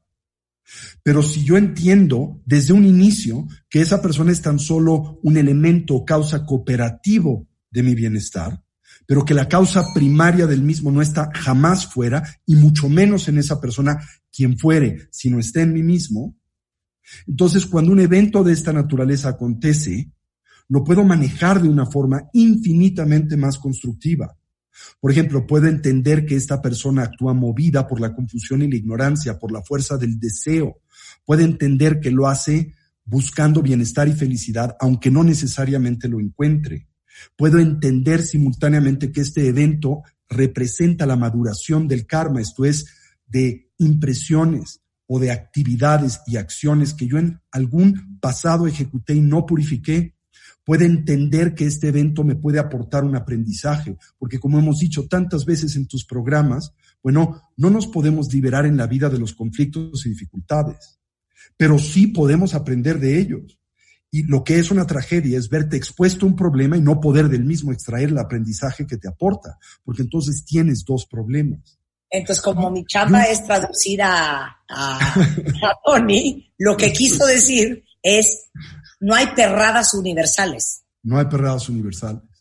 O sea, cada quien lo vive como lo, lo decide etiquetar. y Ah, Has como- oído el dicho, cada quien habla de la feria en torno a cómo le va en ella, ¿no? Exacto, claro. Pero Y aquí el para, punto es que una persona eso no tiene ningún sentido o sí. no, no tiene ningún significado y para otro es el fin del mundo.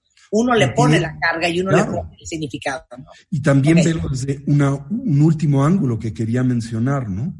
Y quiero compartir una historia en nuestra entrevista muy hermosa del Buda en torno al perdón, que me parece muy ilustrativa, que pues les compartiré en un momento. Pero cuando alguien me lastima, ¿sí?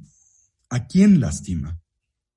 Dado el hecho de que yo soy una entidad en movimiento, en cambio, nunca la misma, como un río que nunca cesa, y en el que al introducir tu pie, lo haces siempre en un río distinto y tendríamos también que afirmar con un distinto pie.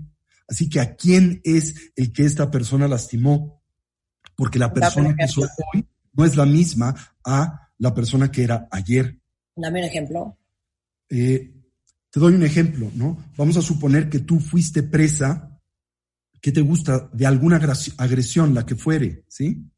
La persona que tú eres hoy, físicamente, no es la misma que fue agredida ayer. La totalidad de tu cuerpo, en términos de su constitución fisiológica, se encuentra sujeto a un proceso constante de transformación y movimiento. Cada siete años, la totalidad de tu cuerpo, sin excepción de célula alguna, es diferente. Ya no es el cuerpo que fue agredido en el pasado. ¿A quién agredieron? Ya no eres esa persona. A menos de que tú te identifiques con ese evento y de, nueva vez importes esa agresión al presente. Pero si tienes esta noción de entendimiento y sabiduría, sabes, eso fue ayer, eso pasó, eso transitó, ya no soy el mismo. Y la persona que te agredió tampoco ya es la misma. Y el evento que te agredió cambia en de, eh, agresión, cambia en dependencia de cómo lo has concebido e interpretado a lo largo de los años. Pero nosotros tendemos a, eh, pues, magnificar, Congelar. que congelar. nos pasa, a a congelar. Así es. Eso es reificar. Absolutizamos y congelamos. Y congelamos. Es, es tan así que cuántos de ustedes, porque es, es muy típico como de las mamás, cuántos de ustedes no tienen alguna mujer en su familia de que sigue con la cantaleta de, porque claro, cuando tu padre se fue, entonces te volteas y le dices, tía, ¿hace cuánto se fue mi tío? Hace 40 años. Y siguen congelados y dando vueltas Así es. en el mismo evento ¿sí? que juras y te hablan como si hubiera pasado hace dos horas. Así y pasó es. hace 35 años. Yo recuerdo en algún momento, a mí en lo personal no me gustan los productos marinos por diferentes O circunstancias. sea, el molusco, el crustáceo, el invertebrado, no es lo tuyo. no es lo mío, ¿no? Y en algún momento alguien me preguntaba cuál es la razón por la que no me gusta ese tipo de alimento. Y le respondía, estando todavía eh, conmigo mi madre antes de morir, ¿verdad? Y le replicaba a esta persona porque, bueno, a mi madre no le gustaban y no me educó a comer ese alimento. Y mi madre, que era muy ocurrente, me dijo, ay chato, puede ser que yo no te educara a comer esto, pero ya tienes la edad para haberte educado a ti mismo si, así lo hubieras deseado. ¿no? Entonces, es como eh, en la tradición budista se dice que no hay nada peor que ser histórico, ¿verdad? Puede ser histérico, pero no seas histórico.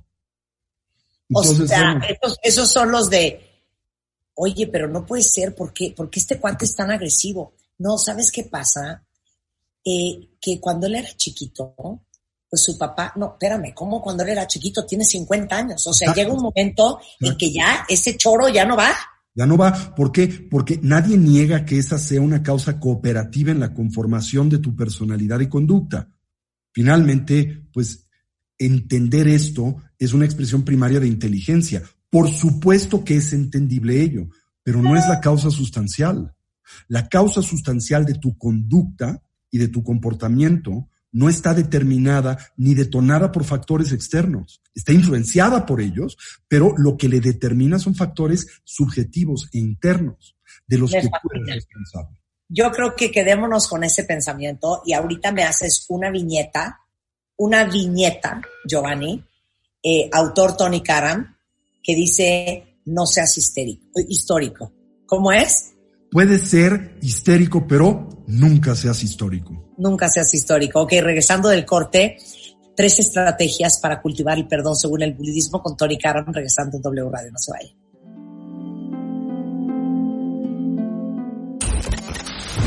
W Radio 96.9. Al aire.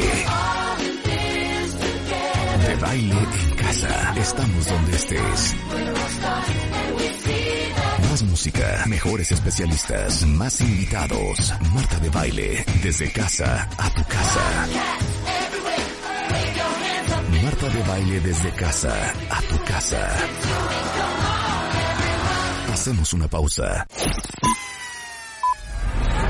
Escuchas a Marta de Baile por W Radio 96.9. 15 años de Marta de Baile. Estamos de vuelta. Thank.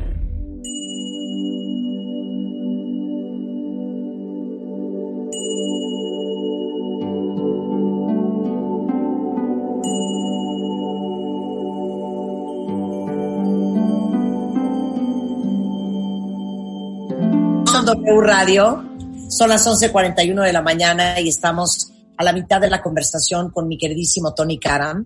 Él es fundador y presidente de Casa Tíbet en México, es budista y nos da una mirada muy interesante sobre el budismo y el perdón, que es de lo que estamos hablando el día de hoy. Y quedamos al regreso del corte si se perdieron la primera parte, saben que siempre pueden rescatar los audios en um, Spotify, en wradio.com.mx, pero aparte estamos haciendo un Zoom que vamos después a subir a redes sociales. Eh, prometimos que íbamos a hablar de cuáles son las tres estrategias para, y fíjense bien la palabra que usó Tony en su texto, cultivar el perdón. Así es. El Buda, en efecto, nos recomendó estas tres estrategias para ayudarnos a cultivar el perdón. La primera de las mismas es recordar que todos nos encontramos, nos guste o no, lo entendamos, aceptemos o no, en el proceso y el tránsito del morir. Y que la muerte es la única variable a considerar del todo certera en nuestras vidas. Y sin embargo, nadie sabe cuándo y cómo es que la muerte nos sorprenda, se haga presente en nuestras vidas, indudablemente, potencialmente es viable, podría ser hoy. Y con base en esta, pues, esencial reflexión, consideremos lo que debiese ser genuinamente importante y significativo en nuestras vidas. Aquello que pueda imprimir y dotarlas de genuino significado. Esto es la consecución del bienestar genuino.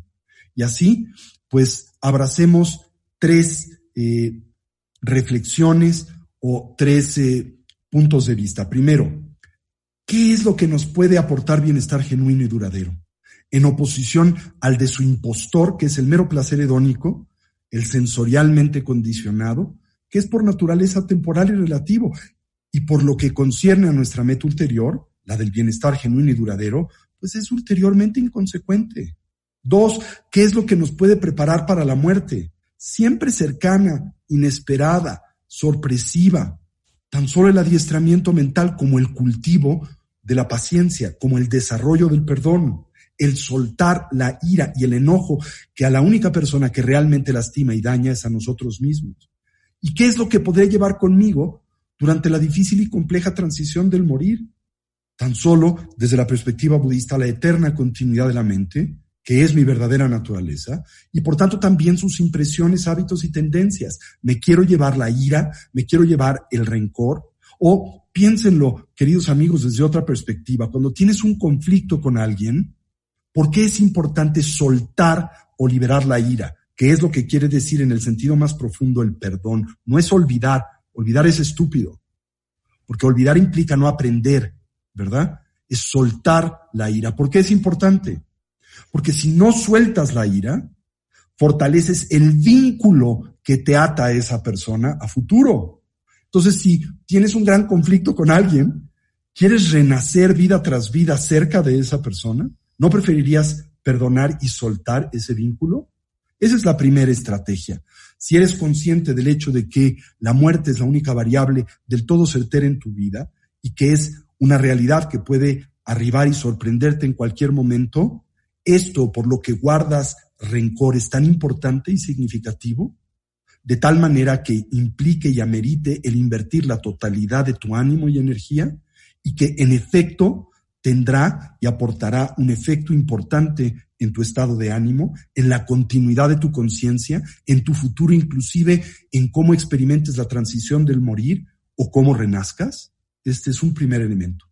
El segundo es desarrollar pensamientos de amor bondadoso, de compasión hacia el otro. Se les llama en la tradición budista los Brahma Viharas. Pero ¿cómo le haces cuando lo único que sientes es odio y despecho y dolor por ese evento o esa persona. Integras precisamente estas líneas de razonamiento. Uno, ¿verdad? La persona que me ha lastimado ha actuado de la manera en que lo ha hecho. Uno, en consecuencia de la confusión y la ignorancia que le anima. No eh, como resultado de una especie de intrínseca maldad. Dos, esa persona no posee identidad intrínseca. Eso quiere decir que no existe objetivamente como la bruja escaldufa. Tiene y en efecto puede desplegar momentos de esa naturaleza, pero no son su condición fundacional o fundamental. Esa persona también es en momentos, no sé, una alegre, en otros momentos puede ser una persona generosa, en otros momentos puede ser una persona amorosa. Tres, esa persona actúa de la manera en que lo hace conmigo, consecuente, y en esto debe de existir certeza, de causas, condiciones y circunstancias, por una razón muy simple, nada viene de la nada. La nada tan solo produce nada. Este evento es algo, tiene que venir de algo. Yo tengo que tener un vínculo causal con este evento. Claro, es muy probable que yo no conozca la estructura de ese vínculo causal, no sepa por qué, pero eso no me exime de esa responsabilidad, no la elimina. El que no conozca las causas por las que este evento surgen no quiere decir que no están presentes. Y que pero es que, eh, perdón, es un poco, eso es un poco lo que dice la Cábala, que nada de lo que te pasa es una casualidad. Nada. No hay eh, azar en el universo todo lo que vives y toda la gente que está en tu vida son los grandes maestros. Y esos maestros vinieron a, enseñarte ciertas lecciones que tú en este mundo necesitas aprender. Así es. Por ende, lo que tú crees que la gente te hace, ¿no? Me hizo esto, me hizo aquello, o me causó aquello, me causó lo otro, es en realidad un mensajero de la vida para enseñarte esa lección que tú tienes que O aprender. por lo menos, Marta, puede serlo. No es que necesariamente este ven- evento sea algo cuya... Enviado, enviado. Enviado Pero hacia ti. utilizarlo para aprenderlo. Exacto. El punto es que tú tienes el potencial de utilizarlo para aprender. ¿Sí? Si tienes un problema, cerciórate de aprender la lección que es posible derivar del mismo. No solo te quedes con el problema. ¿Sí? Ahora, eh, recuerden, porque esto lo hemos comentado en muchos programas contigo y con Rebeca, les he platicado y como una metáfora el que yo pues soy una persona a la que le encantan los libros, ¿sí? Me gusta el olor de los libros, me gusta la forma de los libros. Les confiero cierta sacralidad en cierto sentido, ¿sí? Y si yo te presto un libro, ¿qué es lo peor que puedes hacer? ¿Cuál es la peor agresión o falta de atención que puedes tener conmigo? Subrayar mi libro. Ahora te preguntarás por qué. La razón es por la que, porque lo deterioras, lo ensucias. No. La razón es por la que, Marta, me condenas a leer tu libro. Y los libros tienen múltiples lecturas y las tienen en dependencia de condiciones y circunstancias a lo largo de la vida. Así, si lees el principito cuando eres pequeño o cuando eres joven y lo lees cuando eres un adulto mayor, es muy probable que la lectura te comunique algo diferente, porque el significado del libro no es intrínseco al libro, como eh, el significado de una obra de arte no es intrínseca a la obra de arte, surge en dependencia del individuo que la percibe, la codifica y le da sentido. Así que los eventos de la vida son como un libro, tienen múltiples lecturas. No te quedes tan solo con la más pinche de ellas. Y para terminar, Bueno, desarrolla esta actitud de amor bondadoso hacia los demás. Deséales bienestar, deséales que sean felices, para cortar también el vínculo que te ata a esa relación de conflictividad. Porque si lo que tú generas es rencor, odio, enojo, lo único que haces es fortalecer el vínculo, ¿verdad? De eh, conflicto que precisamente te acerca a esta persona ahora en el futuro y hasta en una vida futura.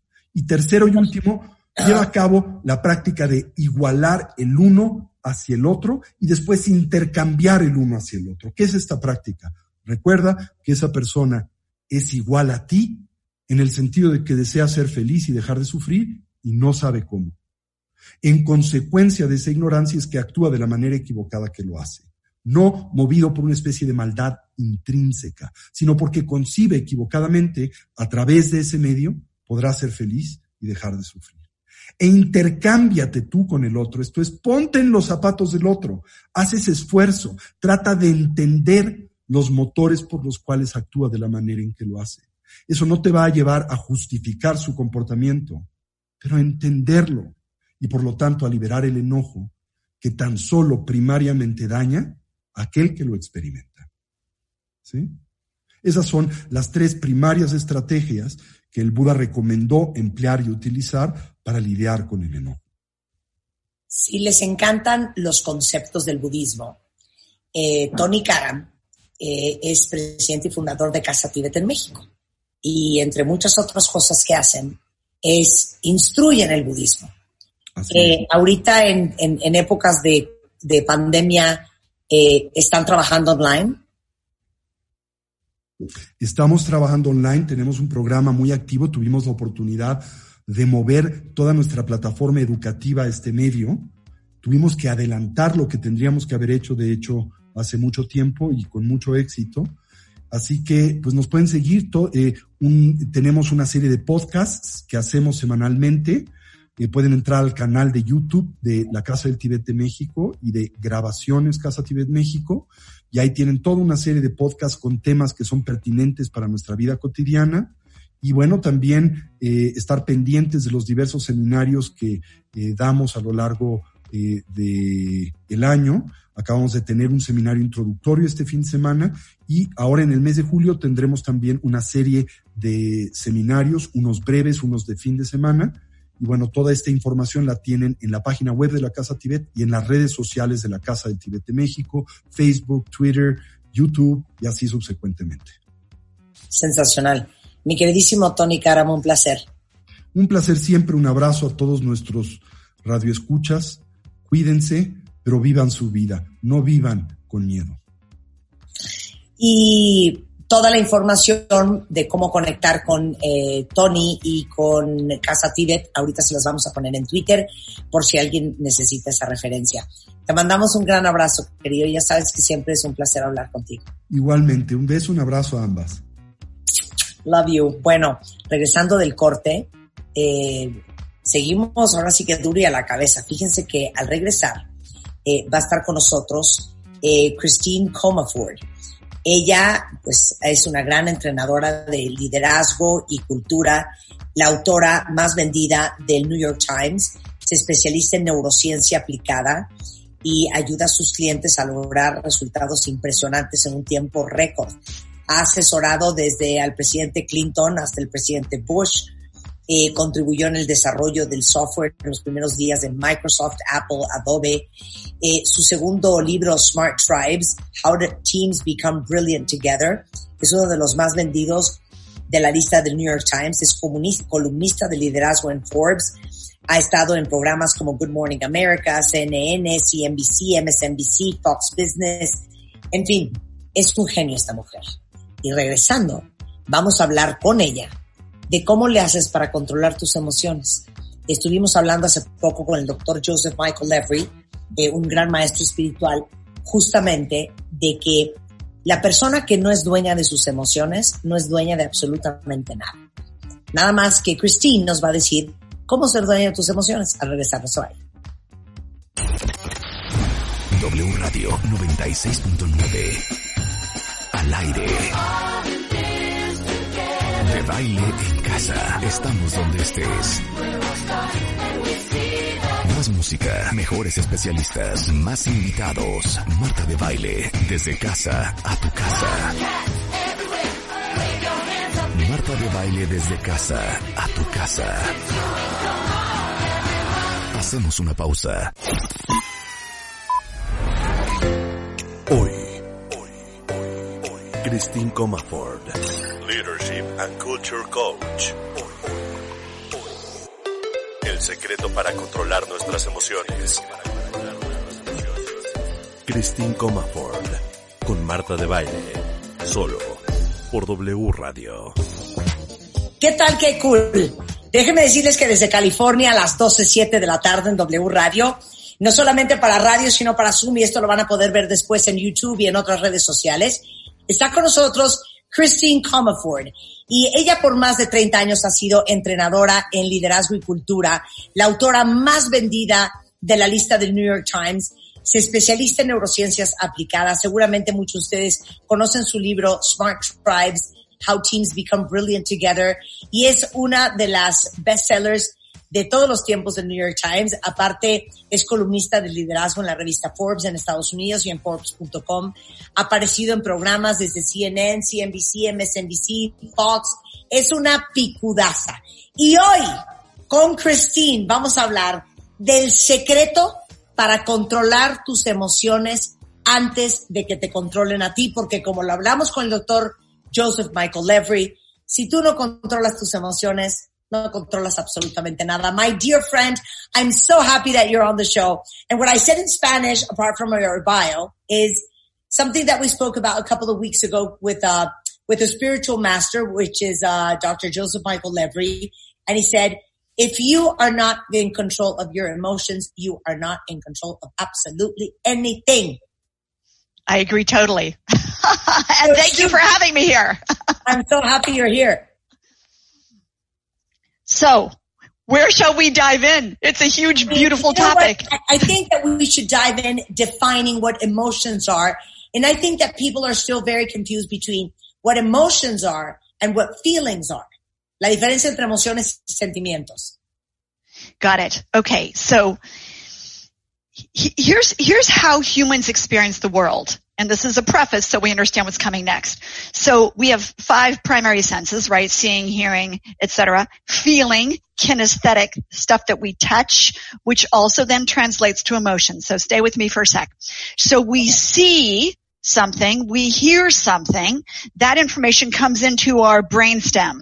It zooms very quickly then into our mammalian brain where feelings and emotions are attached. So if we see, hear, and maybe feel some tenseness in our shoulders, feelings are like a kinesthetic experience. We feel tense in our shoulders, we feel tense in our tummy. As soon as that information comes to our mammalian brain, we then attach an emotion to it. I feel stressed. I feel overwhelmed. Then the information comes to our prefrontal cortex, so all the way through our brainstem to our mammalian to our prefrontal cortex, and we decide he doesn't like me. So we see our boss with like a scowl on their face, and we then tense up our shoulders. There comes the feeling. Okay. Then the emotion, fear. Then the decision. Um, he's disappointed with me. It's a story we just made up from a little teeny piece of visual information. Human beings are meaning making machines. We are making meaning, deciding about the world and our place in it and our emotional experience constantly. And most of our decisions are wrong because they're based on very little data. Yeah. Okay, can I say that in Spanish? Bring it on. Okay, here I go, here I go. Yo le digo que la diferencia entre la emoción y el sentimiento. Dice, a ver, aguanten porque esto es muy importante para entender el resto de lo que vamos a hablar. Ok. Si de repente, eh, pensando en que nosotros eh, usamos los cinco sentidos para percibir el mundo, el olfato, el tacto, esto y el otro, eh, esos cinco sentidos nos da información. Entonces, por ejemplo, si yo estoy y de repente pasa algo que eh, llega mi jefe y llega con una cara larga, automáticamente esa información llega a la parte trasera de mi cerebro y el cerebro registra a lo mejor tensión. Entonces lo primero que vas a sentir es estrés porque le viste una mala cara a tu jefe o tensión en los hombros y esa es la primera sensación. Esa sensación se va directamente al córtex prefrontal, que es la parte de enfrente de la frente, y esa sensación se traduce en, ok, estoy tensa. Esa es la definición. Le ponemos etiqueta a lo que sentimos. Pero después entra un proceso muy interesante que es definir y etiquetar lo que sentimos y darle significado a las cosas. Los seres humanos somos una máquina de darle significados a todo. Y desafortunadamente, definimos el significado de las cosas con tan poca información que normalmente el significado que le damos a las cosas es totalmente erróneo. Entonces, por una cara que tú percibiste en tu jefe, el sentimiento que eso te causó en el cuerpo, tú tomaste la decisión, mi jefe está enojado conmigo, o mi jefe eh, está molesto conmigo, o mi jefe está lo que sea. Ya tomaste esa decisión. Entonces, los seres humanos siendo una máquina para ponerle significado a todo lo que el cuerpo percibe, lo estamos haciendo con muy poca información. So, just to summarize, we are a machine of giving meaning to everything that we perceive. And usually it's the wrong meaning because it's very little information. Just one glimpse of that face of your boss upset made you define that he doesn't like me or he's upset with me or he's disapproving. And then you. we act in consequence, I guess. Here, here it comes. So we decide that our boss doesn't like us or is perpetually disappointed with us. What does that do? I am not capable. I am, here comes identity. I am not capable. I am not appreciated. So a person is not going to bring their best at work, right? They're going to kind of shut down, keep their head down, believe that their boss doesn't like them, believe that they are not valued, and their behavior is now going to change from this one little piece of information that they made meaning about. So beliefs, identity, capability, behavior all just came out of the meaning that we made. Shakespeare was right. Reality is what we say it is. What reality do we want? We need to unpack our emotional experience. Notice how we're feeling. Wow, I'm feeling overwhelmed. Okay, just a sec. What specifically is overwhelming about what I'm experiencing right now? Would this be overwhelming six months from now? Would this be overwhelming from this other point of view? What would I like instead? How is this happening for me instead of to me? How is this happening to help me grow? as opposed to my being a victim of it. As we start to see the world this way, we start to expand our identity, perform at new levels, and start to increase our emotional intelligence and our awareness of how we're feeling and our behavioral choice to move through and change our emotional experience to something that feels better. Ok, stop right there. Stop right there. Ok. Entonces, una vez que tú tomas la decisión y le diste el significado a esa cara que viste en tu jefe, por poner un ejemplo, o cualquier otra cosa en la vida, eh, le pusiste la etiqueta y entonces automáticamente, ¿qué es lo que sigue? Vas a cambiar tu conducta, porque esto le pega directamente a tu identidad. Entonces dices, mi jefe está enojado, está enojado conmigo, porque seguramente yo no soy suficiente, porque yo no merezco ser reconocido, porque eh, no he hecho las cosas bien, porque no soy suficientemente inteligente. Entonces le pega a tu identidad y automáticamente con una identidad cambiada, tu conducta va a cambiar. Y dice Shakespeare tenía toda la razón. Sin duda alguna, la realidad es lo que tú quieres que sea. Entonces, si uno eh, se sienta un segundo y dice, ok, estoy abrumado, vamos a pensar, antes de, de poner una etiqueta emocional y tomar una decisión conductual sobre esa sensación de abrumamiento, pienso, ¿por qué estoy abrumado? ¿Qué es lo que me está abrumando? ¿Esto que me abruma hoy será igual en seis meses? Si lo veo desde este ángulo, es diferente. Y cuando uno hace ese análisis, uno puede tomar la decisión de conducirte y de accionar o reaccionar diferente a esa sensación que tienes en ese momento.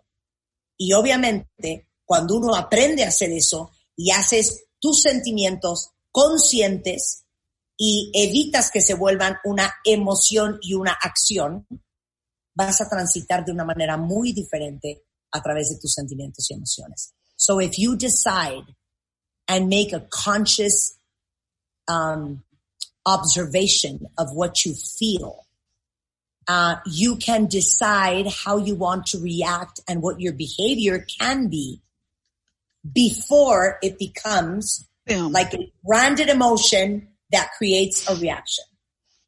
Thank you. It's about getting curious. That is the number one stance for leaders, for parents, for human beings. If we can get curious, wow, how am I feeling? Wow, I'm feeling really, um, feeling really peaceful. Okay, cool. Great. I don't need to really work on that. That's, that's working for me. Wow, I'm feeling really frustrated. Okay, what specifically is frustrating? You know? And I want to introduce the meta model, thinking about thinking, metacognition. It sounds fancy. It's not.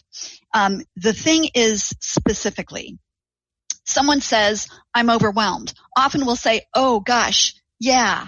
We don't know what overwhelmed feels, feels like to them. We make mistakes all the time, assuming that we know what somebody else is experiencing. So if we say, how are you feeling? And they say, good, good is not an emotion. So how are you feeling? And we show them the emotion wheel, you know, and we understand, ah, they're feeling peaceful, powerful, joyful. They're feeling stressed. They're feeling inadequate. They're feeling judged, whatever. They're feeling anxious. And then they, and then we say, well, how specifically are you feeling anxious? Or this is really hard. Well, hard compared to what specifically? Or how specifically is it hard? We have to unpack what their experience of difficult is. Then we can lead them more effectively. Then we can help them. So we make mistakes assuming what it's like to be somebody else all the time. We call it maps of the world. You have your map of the world based on how you were raised, right? What your beliefs are, um, socioeconomic status, religious status, gender, etc. They have their map of the world. You can grow up next door to somebody, be the same age and same gender, and have very different experiences of the world.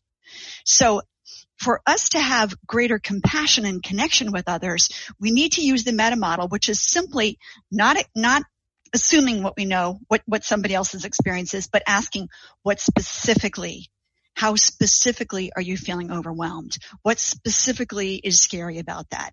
Then we can get on their map of the world for a moment and together we can find a solution. Yeah, but even if you're not talking about somebody else, but it, it, you're doing it for yourself. Um, so your only reference is your map of the world. So it- when you say being curious, it's about rethinking what you think you think about certain emotions. Like when I say overwhelmed, people say overwhelmed. And if you actually ask somebody, what do you mean you're overwhelmed? They can talk about something else that has nothing to do with overwhelmness, but it's because they have not been able to define because they haven't revisited that emotion and analyzed that emotion or, or dissected that emotion and understand what that means and where it comes from. And overwhelmed to them might be very different to, uh, than overwhelmed to you. Yeah. Okay, so let me say that in Spanish. Dice, yo creo que la primera, la, la primera clave es ser curioso, es ser curioso de desenvolver, desempacar la emoción y entender qué significa. Porque como cada uno de nosotros tiene su propio mapa del mundo.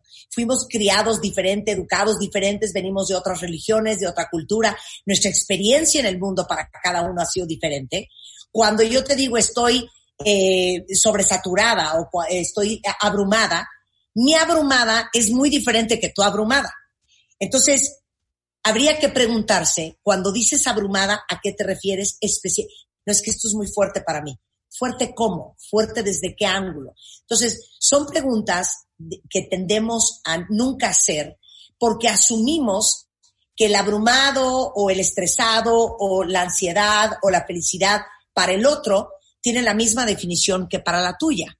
Entonces, eh, con este meta, esta metamodelo mental, nos va a enseñar con esta rueda de emociones cómo aprender a controlarlas y que no te controlen. Okay, so you show right now that that wheel, and that is an emotional wheel. Yes. So the whole objective of this conversation is how do you come become the owner of your emotions and not let the emotions that you have define who you are or how you act. Step one. Humans, when they're feeling an uncomfortable emotion, they love to resist it. That doesn't work. Okay. Oh, I'm so anxious. Ugh. you know, I don't want to be anxious. I don't want, I don't want this. That's when the trouble starts because notice when you resist things, it takes a tremendous amount of energy. Um, the word resist comes from resistere, um, Latin to Middle English, which means to press against. So think about if you're pressing, no, I don't want this, I don't want this, that takes a tremendous amount of energy. The opposite of resistance is not acceptance because some feelings are really uncomfortable. It's consent. Okay, wow. Here I am feeling really anxious. Whew. Woo. Okay. All right. Let me just be with that for a second and not resistant. Be with it for a second. And now, what would I like? We have to be there and feel it for a second instead of smushing it down or projecting it on others, which is what most people do. Or pretending it's not happening. Yeah, and that's the smushing down, right? And then later we get an ulcer or we blow up at, I don't know, the, the guy at the coffee bar, you know, who had nothing to do with it. So we, if we either, if we smush those emotions down and, re, and, um, try to deny them, they're going to blow up later. Emotions have energy. Dr. Uh, David Hawkins proved this with measuring the emotional field of a human being. And when we get to those really negative emotions, we actually re- kill cells. He proved that we actually kill cells. So we want to make sure that we notice what our emotion is. We feel it for a second. We don't resist it. Wow. Whoo, here I am feeling this. Okay. That feels kind of uncomfortable. And now what would I like? Because the, the brain, the, the reptilian mammalian brain is focusing on the amygdala is going ow, ow, ow, ow, ow. Our prefrontal cortex where we make decisions, where we have visions, where we map out how to get from here to there is offline. When we start to ask questions, what would I like? What will having that do for me? How will I know when I have that? What a value might I risk or lose to get that? What are my next steps towards getting at? We have to start asking questions of ourselves to pull ourselves out of that Ugh, and into the questioning, the assessing, the designing what we call our desired state. The rational part of it. Yes. and we ask the questions to come out of that, uh, you know, reptilian brain, mammalian brain lockdown. And then what happens? Yes. And then what happens as we ask questions, we create what's called a desired state, which helps us move from the unwanted present state, in this case of anxiety, to the desired state of, let's say, being peaceful inside regardless of what's happening outside. A lot of people in the world right now are feeling very stressed inside because a lot of crazy stuff is happening outside. But that's, that's just letting our emotional state be defined by what politicians are doing and climate change is doing and we can't control that. If we could be peaceful inside, regardless of what's happening outside, we then would have more emotional resilience, lead more effectively, whether it was at home or work, be a happier person, and frankly, contribute more to society, if, if you, if you will. Of course. So let me say that in Spanish. Eh, ok, entonces, ¿qué pasa con el tema de las emociones? Dice, miren, las emociones son energía y el doctor Stephen Hawkins lo demostró. O sea, hizo un análisis del campo energético de las emociones de una persona. Y el, y el gran problema es que normalmente tendemos a resistir las emociones. Y resistir viene del latín resistire, que es poner presión en contra de algo. Y resistir una emoción toma un chorro de energía. Entonces, normalmente cuando, por ejemplo, decimos, hijo, estoy súper angustiado, entonces automáticamente dices, no me quiero sentir así, no me quiero sentir así, y resistes esta emoción. Y eso toma un chorro de energía.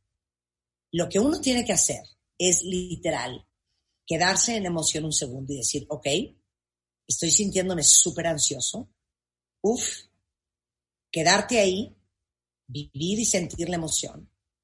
Y esa emoción se está gestando en la amígdala, en la parte del cerebro reptiliano, que es la parte más primitiva y más reactiva del cerebro. Si uno no se toma el tiempo para sentir esa emoción, estacionarse en ella un segundo y switchar de tu cerebro reptiliano y reactivo a tu cerebro más racional, que es el córtex prefrontal, empezándote a hacer preguntas de ¿por qué me estoy sintiendo así?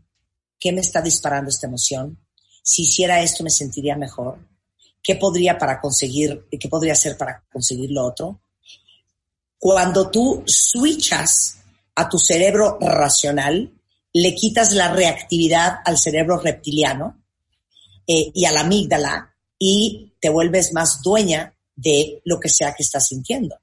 Luego entonces puedes entrar en un estado no solamente de control, sino en un estado de paz, de tranquilidad, racional, en donde vas a poder tomar mejores decisiones y darte cuenta que ese estado de paz y de bienestar interior en realidad no tiene que ver con ningún factor externo, sino con todo lo que tú permites que pase y eh, toda la cantidad de tiempo que permites que siempre esté operando tu cerebro reptiliano. Por ejemplo, ahorita en la pandemia tenemos 100 y un mil razones para estar furiosos, mentando madres, desequilibrados, totalmente derramados emocionalmente, que porque el gobierno, porque el cambio ambiental, porque la pandemia, porque el encierro, pero te das cuenta que cuando haces estos ejercicios y cuando te vuelves dueño de tus emociones, lo externo no afecta lo interno y esa paz no está amarrada a nada que esté pasando afuera. So I think I did a pretty good job. So just, just because I love to summarize things, I think that usually we operate and we let the reptilian brain and the most primitive part of the brain like run loose. It's operating like automatically by itself and we're only reacting to whatever it throws at us instead of switching and using your more rational brain, which is a prefrontal cortex. Is that a good summary? Yes, by asking questions about asking- our emotional experience, Exactly. which comes back to curiosity, right? And why it's so important to be curious about our experience and to not just, yeah, let that runaway train of the reptilian and mammalian brain just take over, right? When we're compulsively reacting, we don't have choice. When Now, we're stopping. now, stop right there. Stop right there. For example, what we usually tend to do is even imagine how crazy blame others for our behavior. You caused me this emotion, therefore you caused me to react in this manner? Not taking responsibility for our emotional state. Here's the thing. Let's go back to all those questions I just asked. So we all were raised to be either a victim, a rescuer, or a persecutor, right? The victim is not a bad person. They're just trying to, they're maybe complaining and whining, but they're telling us good information. They're helping us try to fix a system. Rescuers often are meddling. We have good intentions, but we're actually trying to fix things for the victim instead of teaching them how to fix it themselves and empower them. The um, the persecutor, the beatings will continue until morale improves, right? is just really impatient. So we use the outcome frame, which I just uh, sent. So you'll uh, Anna has it. Um, the outcome frame is a series of questions that takes victim to outcome creator. Now that victim is looking at what they want. The rescuer is now helping others have insights to fix their own problems. The persecutor is now becoming an action creator to get the action that it wants. The key to all of this is shifting and releasing that unwanted present state and asking, what would I like? What will having that do for me? How will I know when I have it? What of value might I risk or lose? When, where, with whom would I like it? What are my next steps? This can get you through anything. Oh my God, you're going to have to repeat that. So let me say that in Spanish and then I need that list again. Dice, en, el mundo hay tres tipos de personas. Las víctimas, los rescatadores y los perseguidores. Las víctimas sabemos que se la pasan lamentándose y quejándose. Los rescatadores tratan de ayudar a que las víctimas no se sientan así y los persecutores obviamente eh, eh, siempre tienen esta actitud de que no van a parar hasta que venzan, hasta que conquisten y hasta que puedan. Pero eh, lo, lo, importante de todo esto es cómo eh, de una u otra manera todo esto interactúa y tú acabas siendo, digamos que, una de las tres y conduciéndote ante el mundo eh, de, de estas tres formas. Por eso, tan importante regresar al tema de la curiosidad y que después de identificar la emoción, y ahorita vamos a hablar de la rueda de las emociones y ahorita se las voy a postear en Twitter para que vean toda la gama de emociones que hay y no se confundan entre emociones y sentimientos, eh, es hacerte las preguntas correctas. Y las preguntas correctas son cinco. Ok, first one. Repeat What the would you like? ¿Qué quisieras? What would you like? Number two, what will having that do for you? How will you feel? ¿Cómo te, senti- te sentirías si obtienes lo- eso que quieres? Number three. How will you know when you have that? That ¿Cómo te outcome from number one. Que ya lo tienes, que ya lo lograste. Ok, four. What of value might you risk or lose to get it? Ok, ¿qué estás dispuesto o qué podrías perder si lo ganas o lo pierdes? O si lo logras o no lo logras. And five. When, where, with whom would you like it? So- ¿Dónde, cómo y con quién te gustaría tener eso? And then the last one, what are your next steps? Y lo siguiente es cuáles son tus siguientes pasos. For anything. So why don't you give us an example of an emotion, a situation, and those six questions? Good, good, good. Okay, so here's one. Um, oh well, here's a, let's make a really common one. So uh, a lot of people right now want to feel peaceful inside, regardless of what's happening outside. So feeling a lot of anxious anxiety, feeling anxiety and fear. Okay, based on what's happening in the world. Ah, I don't want that. Okay, stop resisting that. What would you like? I would like to feel peaceful inside, regardless of what's happening outside. Okay, good. That's your outcome. What will having that do for you?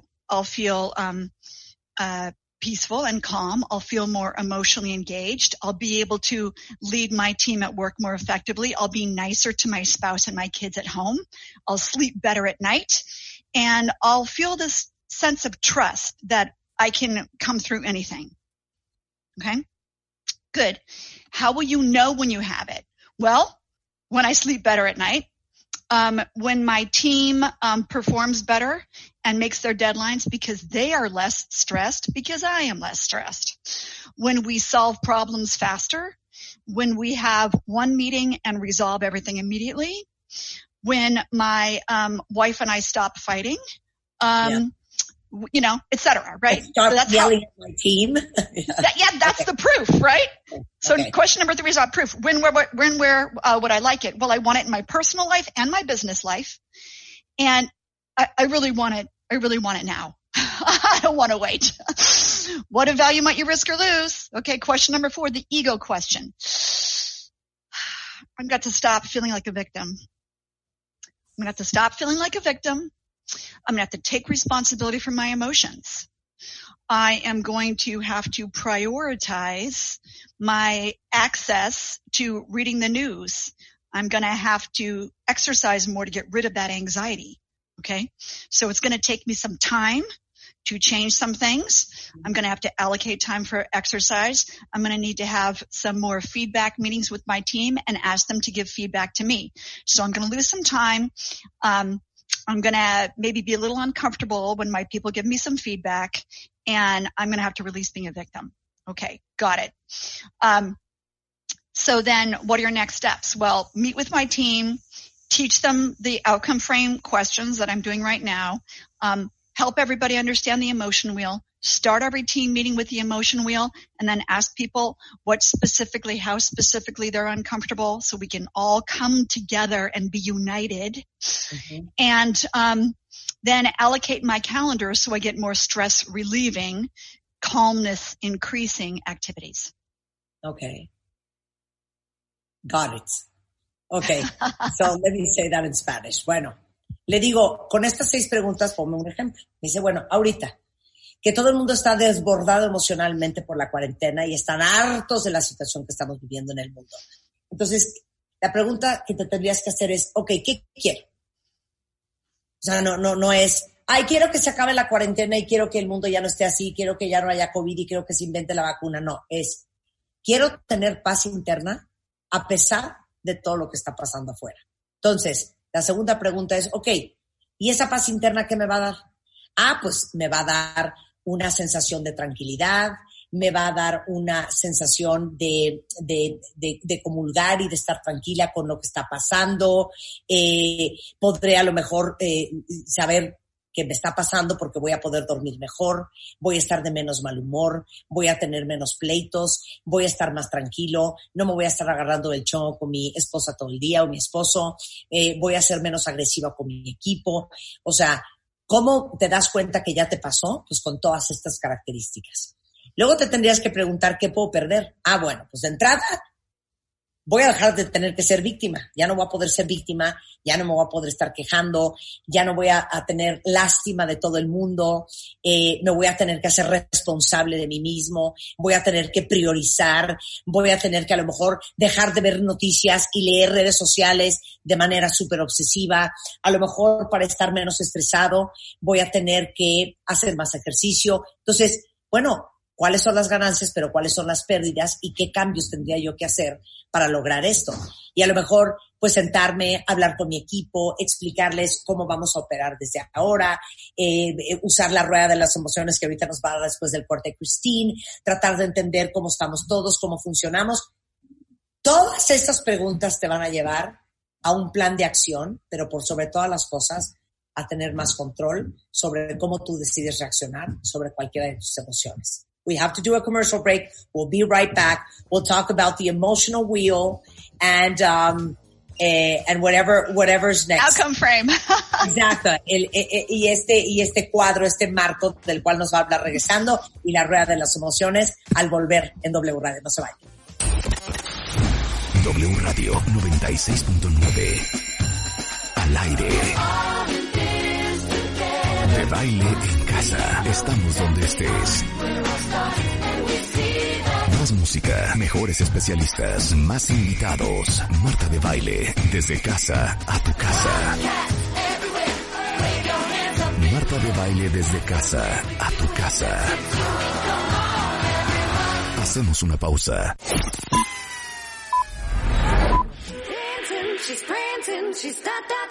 Dancing, Marta de baile, al aire, solo por W Radio 96.9.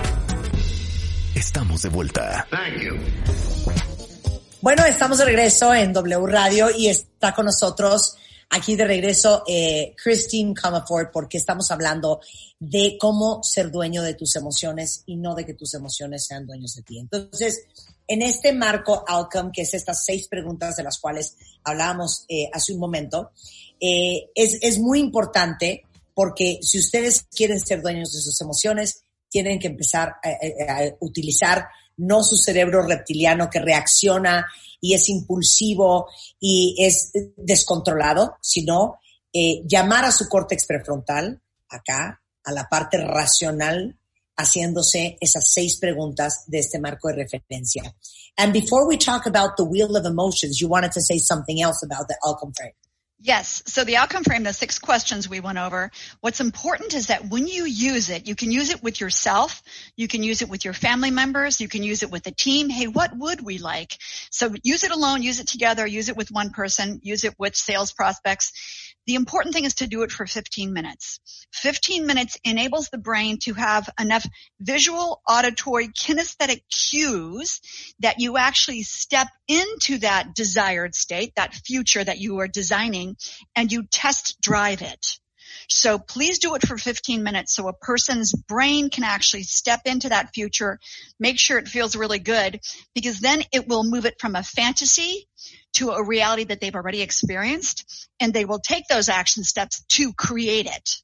Ok, so tiene que ser un proceso, porque esto lo puedes hacer contigo mismo, con un miembro de tu familia, con tu equipo, con tu equipo de ventas, pero este proceso de las seis preguntas es un proceso que por lo menos tiene que durar 15 minutos, porque ese es el tiempo que necesita tu cerebro para, digamos que, eh, sumergirse eh, en, en- todo el rango de, de sensaciones y de sentimientos y de emociones que esto va a generar para que verdaderamente conecte y esta, esta conversación y estas preguntas se vuelvan no una fantasía y no algo lejano, sino parte de la realidad de tu cerebro en ese momento y por eso decimos que 15 minutos. Ahora, una pregunta muy importante.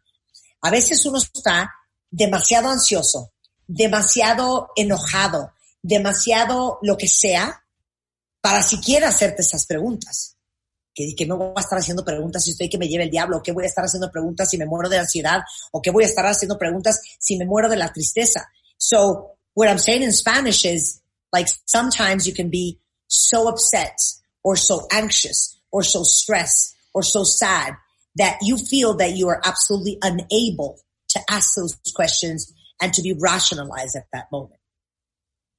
Yes. Okay. So sometimes someone will say, well, what would you like? Well, I would not like to be so stressed. I would let, you know, and we can only look at what we would not like. So when we're in that state where we're just really tied up in knots, we want to use a different process first to clear the energy before we do the outcome frame.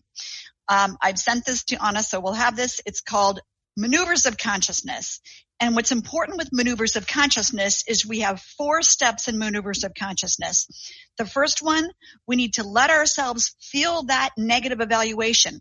Well, I don't like this and I don't like that. Only three minutes though. So you set a timer, three minutes. Okay, I don't like this and I don't like that. You just have to get all that negative stuff out. Because Okay, again, three minutes remember, that. Okay.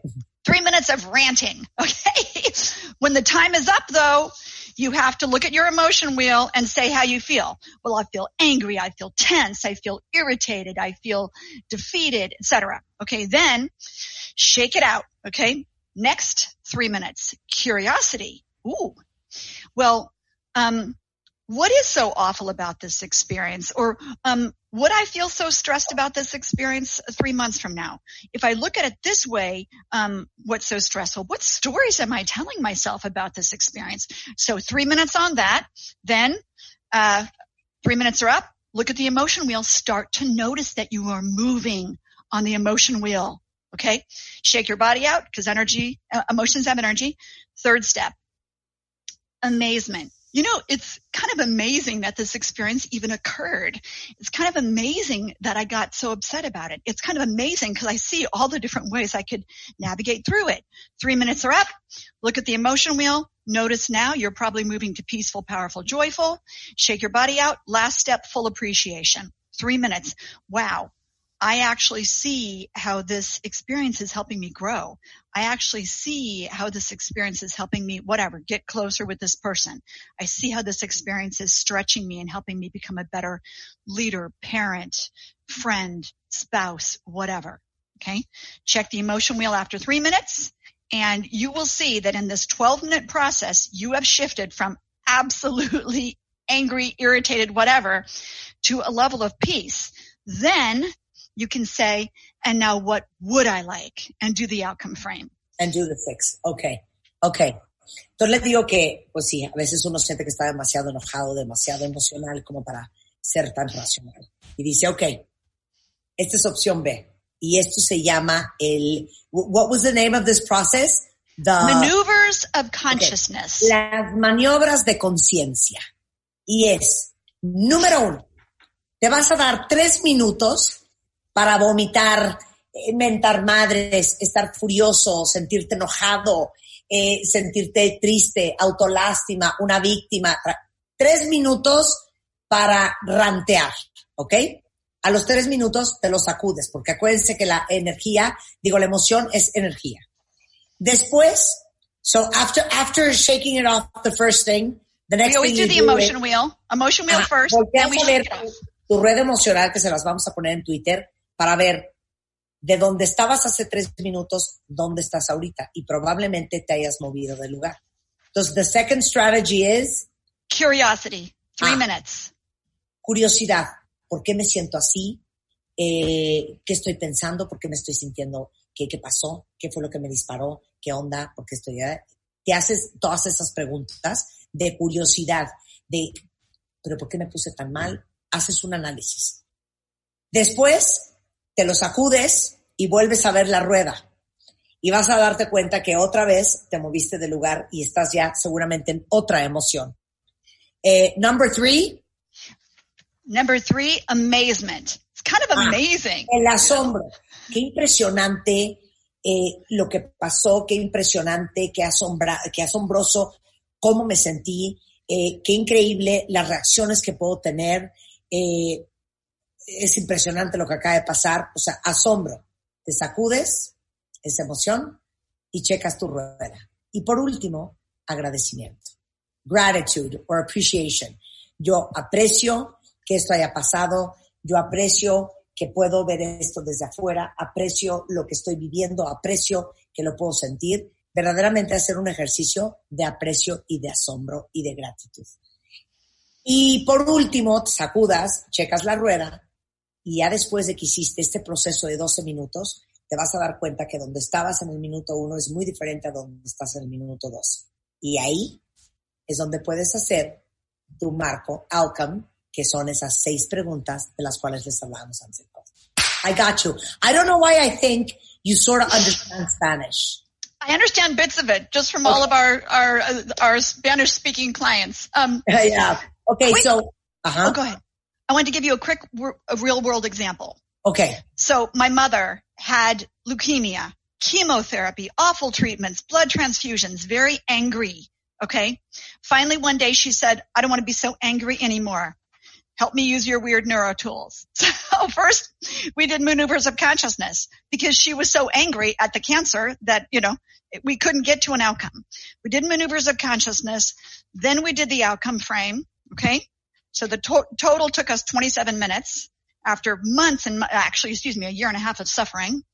Her last six months of life, she was so peaceful. It changed everything.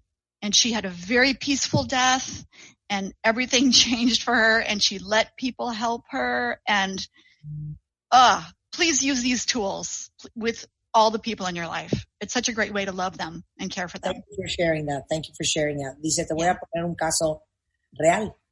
Mi mamá tuvo leucemia, pasó momentos muy difíciles con quimioterapias, todo el procedimiento, todos los tratamientos y estaba sumamente enojada con mi cáncer. Entonces un día me dijo, a ver, enséñame tus técnicas de neurociencia, a ver, vamos a probar. Y dice, primero obviamente estaba tan enojada que empezamos usando este eh, marco de, de eh, maniobras de conciencia y después hicimos las seis preguntas. Fue un procedimiento que nos tomó 27 minutos después de muchos meses de enojo de mi mamá por lo que le estaba pasando. Y se los juro que los últimos seis meses de su vida no tienen ustedes idea la paz que ella sintió, la tranquilidad y lo linda y lo pacífica que fue su partida de este mundo. Y de verdad les recomiendo a todos que lo usen y que lo usen con su gente querida, porque sin duda alguna funciona. Y aparte, todo lo que hemos estado hablando Cristina y yo eh, está ahorita en Twitter. Vamos a poner el, el, el, el marco de eh, Alcan, vamos a poner las maniobras de conciencia y vamos a poner la rueda de las emociones. So I can't believe how fast time flies. And now, to wrap it up, what would you say to everybody listening? Okay, two things. Um, if you want to learn more about these tools, they're in our new book, Power Your Tribe. Okay, Power Your Tribe has the tools. If you just want something very fast and easy, just go to smarttribesinstitute.com slash emotion. We will send you a different tool for emotional resilience every week for eight weeks. If you don't even want to read the book, smarttribesinstitute.com slash emotion. It's free. We want people to use these tools. Okay.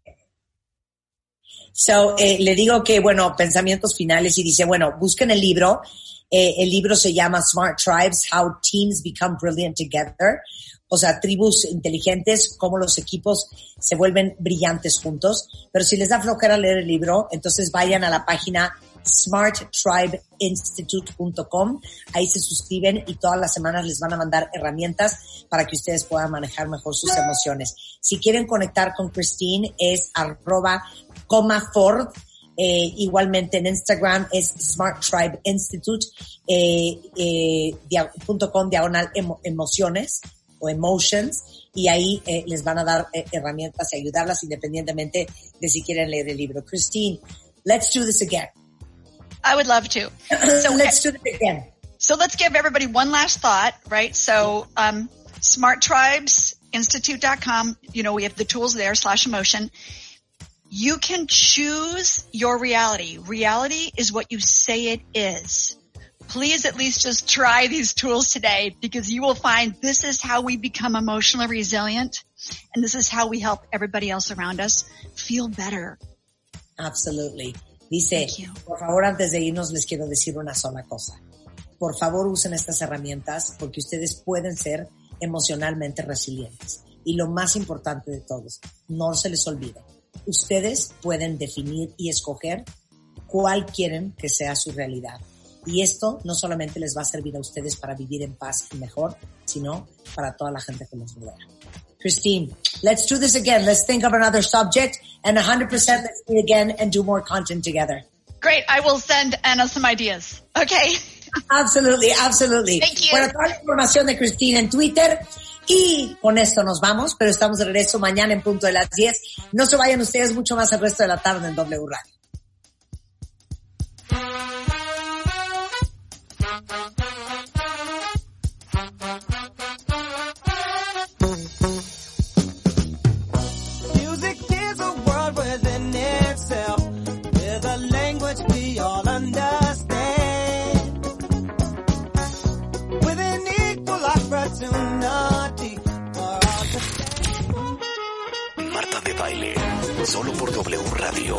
One more time. 96.9. Estamos donde estés.